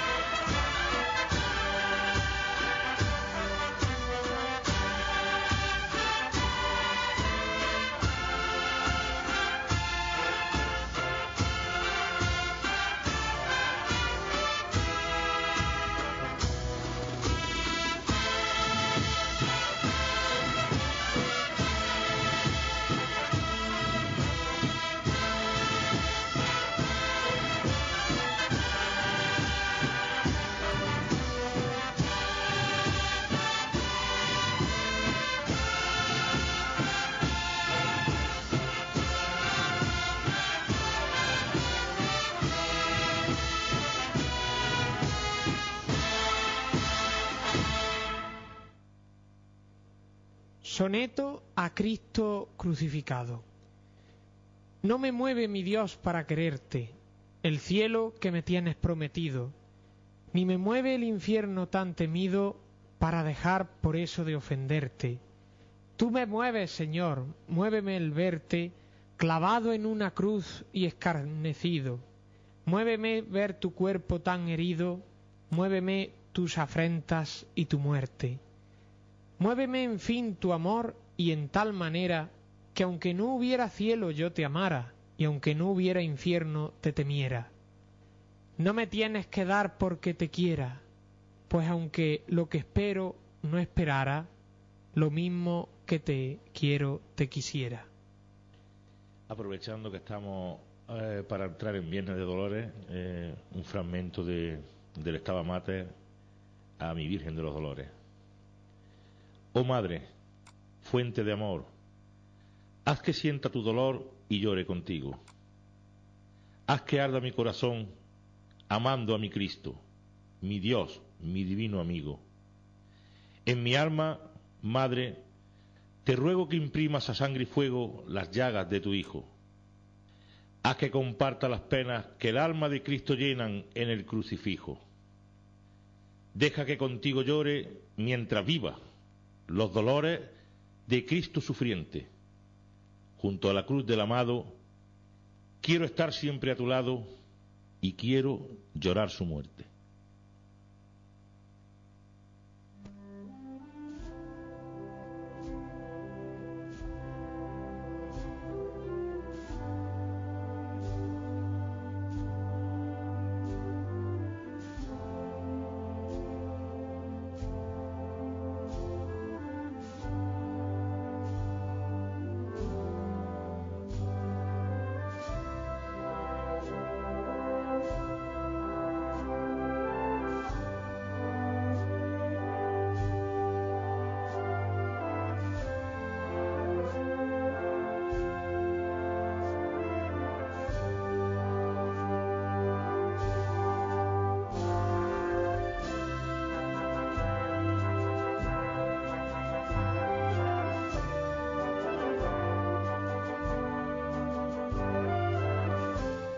Bueno, pues llegando ya al a la cumbre del programa, al final pues nos quedaba ya eh, la última sección de nuestro programa, como es la agenda cofrade, que nos va a decir Ángel, cuando quiera. Pues sí, ya cerramos la parte previa a la Semana Santa de nuestra agenda cofrade. Ya el domingo, si Dios quiere, será domingo de Ramos. Y tendrán ustedes detallado toda la, la agenda de nuestra Semana Santa en los programas que se han repartido por, las casas. Mm, cerrando ya lo que es la agenda cofrade hasta el sábado próximo, decir que mañana, como hemos dicho anteriormente, ya es Viernes de Dolores. Ya estamos en lo que es el dintel, la puerta ya de nuestra, de nuestra Semana Mayor. Mañana a las 8 tendrá lugar la solemne Eucaristía de- en honor de Nuestra Señora de los Dolores, con la cual terminará el, el centenario. Y después de esa Eucaristía, a eso de las 9 de la noche, mm, tendrá lugar también la presentación de, del libro que ha editado la- el grupo de, de rezadores o pregoneros de, de la cofradía de, de nuestro Padre Jesús Nazareno, con el patrocinio de, de nuestro Santísimo Ayuntamiento. Es un libro que yo creo que va, que va a ser un gran aporte a nuestra Semana Santa, porque gracias a ese libro pues van a llegar a nosotros de forma íntegra el texto de, de todos los pregones que, que escuchamos en la Semana Santa, pero que quizás no nos quedamos con su contenido y gracias a la labor de, esta, de este grupo de, de rezadores, gracias también a la labor que hicieran en su tiempo Antonio Buitrago junto con otro grupo otro grupo de, de personas que rescataron del olvido esa, esos pregones que estaban a punto de, de perderse. Es un- una gran obra y yo creo que va a merecer la pena mm, adquirirla. No sé si el coste va a ser 14 euros. 15. 15 euros, 15, 15 euros. euros. Yo creo que, que vale la pena adquirir ese libro. Tres de los cuales van destinados a Haití. Tres de los euros, está buena, buena labor. Eh, tendremos eso, como he dicho, a las 9 de la noche, después del centenario. Luego, ya eh, el sábado, el día víspera ya de, de Domingo de Ramos, tendrá lugar la misa de cofradía por la noche, a las 8, la hora habitual también de, de la Eucaristía. Este año el acompañamiento musical, en lo que a bandas de cofradía se refiere, correrá a cargo de la banda de romanos de la Hermandad del Santísimo Cristo de Aspiración. Y luego el acompañamiento musical también litúrgico de, de ese día corre a cargo, cargo de- del coro de, mayores de, de la parroquia. Eh, tras finalizar la, la Eucaristía de Cofradías y Hermandades, tendrá lugar el segundo pregón del costalero que organiza la Cofradía de Nuestro Padre Jesús Cautivo y Nuestra Señora de la Estrella. Este año el pregonero, el pregonero de, encargado de, de realizar ese, ese pregón del costalero será Francisco Antonio Plaza.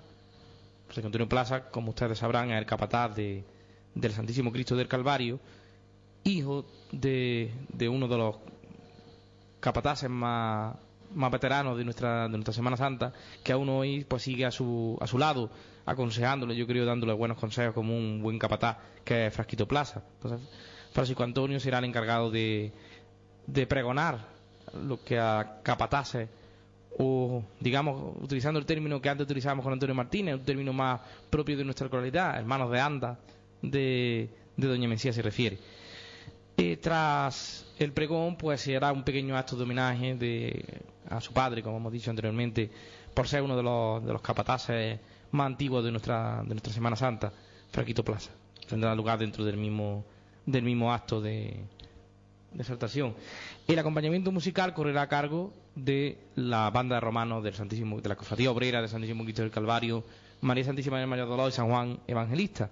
Es decir, será un acto mm, muy, digamos, muy centrado en la, en la Cofradía del Calvario y organizado por la Cofradía de- del Cautivo. Yo creo que es un buen ejemplo de, de que, de lo que hablábamos antes en nuestra tertulia, que ha sido hoy de capataza y de, y de bueno, más, no solo de capataz, sino de, también de, de vivencias de la Semana Santa menciana, ese, esa nota que debe caracterizar esta Semana Santa, que es el trabajo en común. Yo creo, como dice el dicho popular, que la unión hace la fuerza, que si vamos juntos, si caminamos juntos, pues llegaremos mucho más lejos que con disputas y pegos que, yo creo que no nos llevan a ningún lado.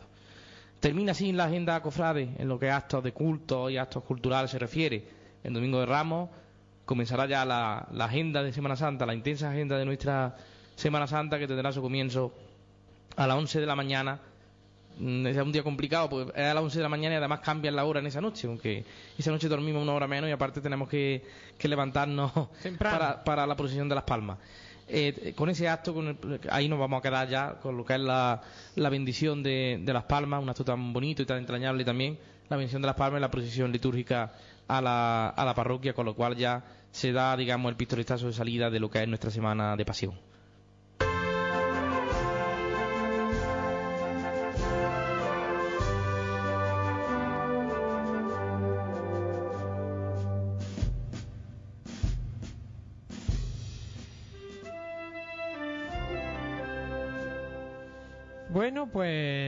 Vamos a ir despidiendo, ¿no? Ya que ha llegado a- al final del programa en este Doña Mencía Cofrade en su sexta edición, creo, ¿no? Vamos, Se- se- sexta sí, edición, sexta de los jueves. Chicos, eh, Ángel, despídete Pues, de los oyentes. Terminamos esta edición emplazando a nuestros oyentes para que nos escuchen después de, de la Semana Santa, que tendremos una tertulia en la que analizaremos cómo ha sido nuestra Semana de Pasión. Y también saludando, aprovecho para saludar a nuestros compañeros de, de Doña Mencía Cofrade en su edición de, de los domingos, que están también ahí al pie del cañón todos los domingos, en los horarios que han tenido que adaptar por, porque es un día más complicado todavía. Y, y que bueno, que también lo están haciendo muy bien, a Capote y compañía. Buenas noches, señores. José Tomás.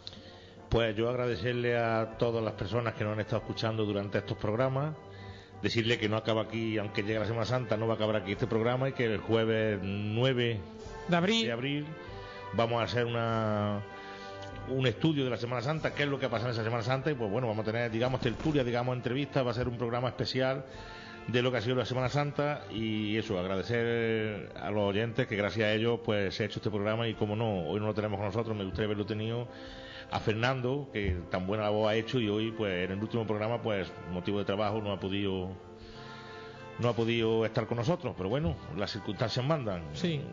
Sean, como diría, sean felices. Sean felices. No se compliquen la vida, que la vida se encarga de complicarse ella misma.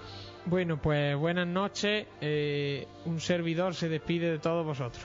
Buenas noches a todos y hasta dentro de dos jueves si Dios quiere.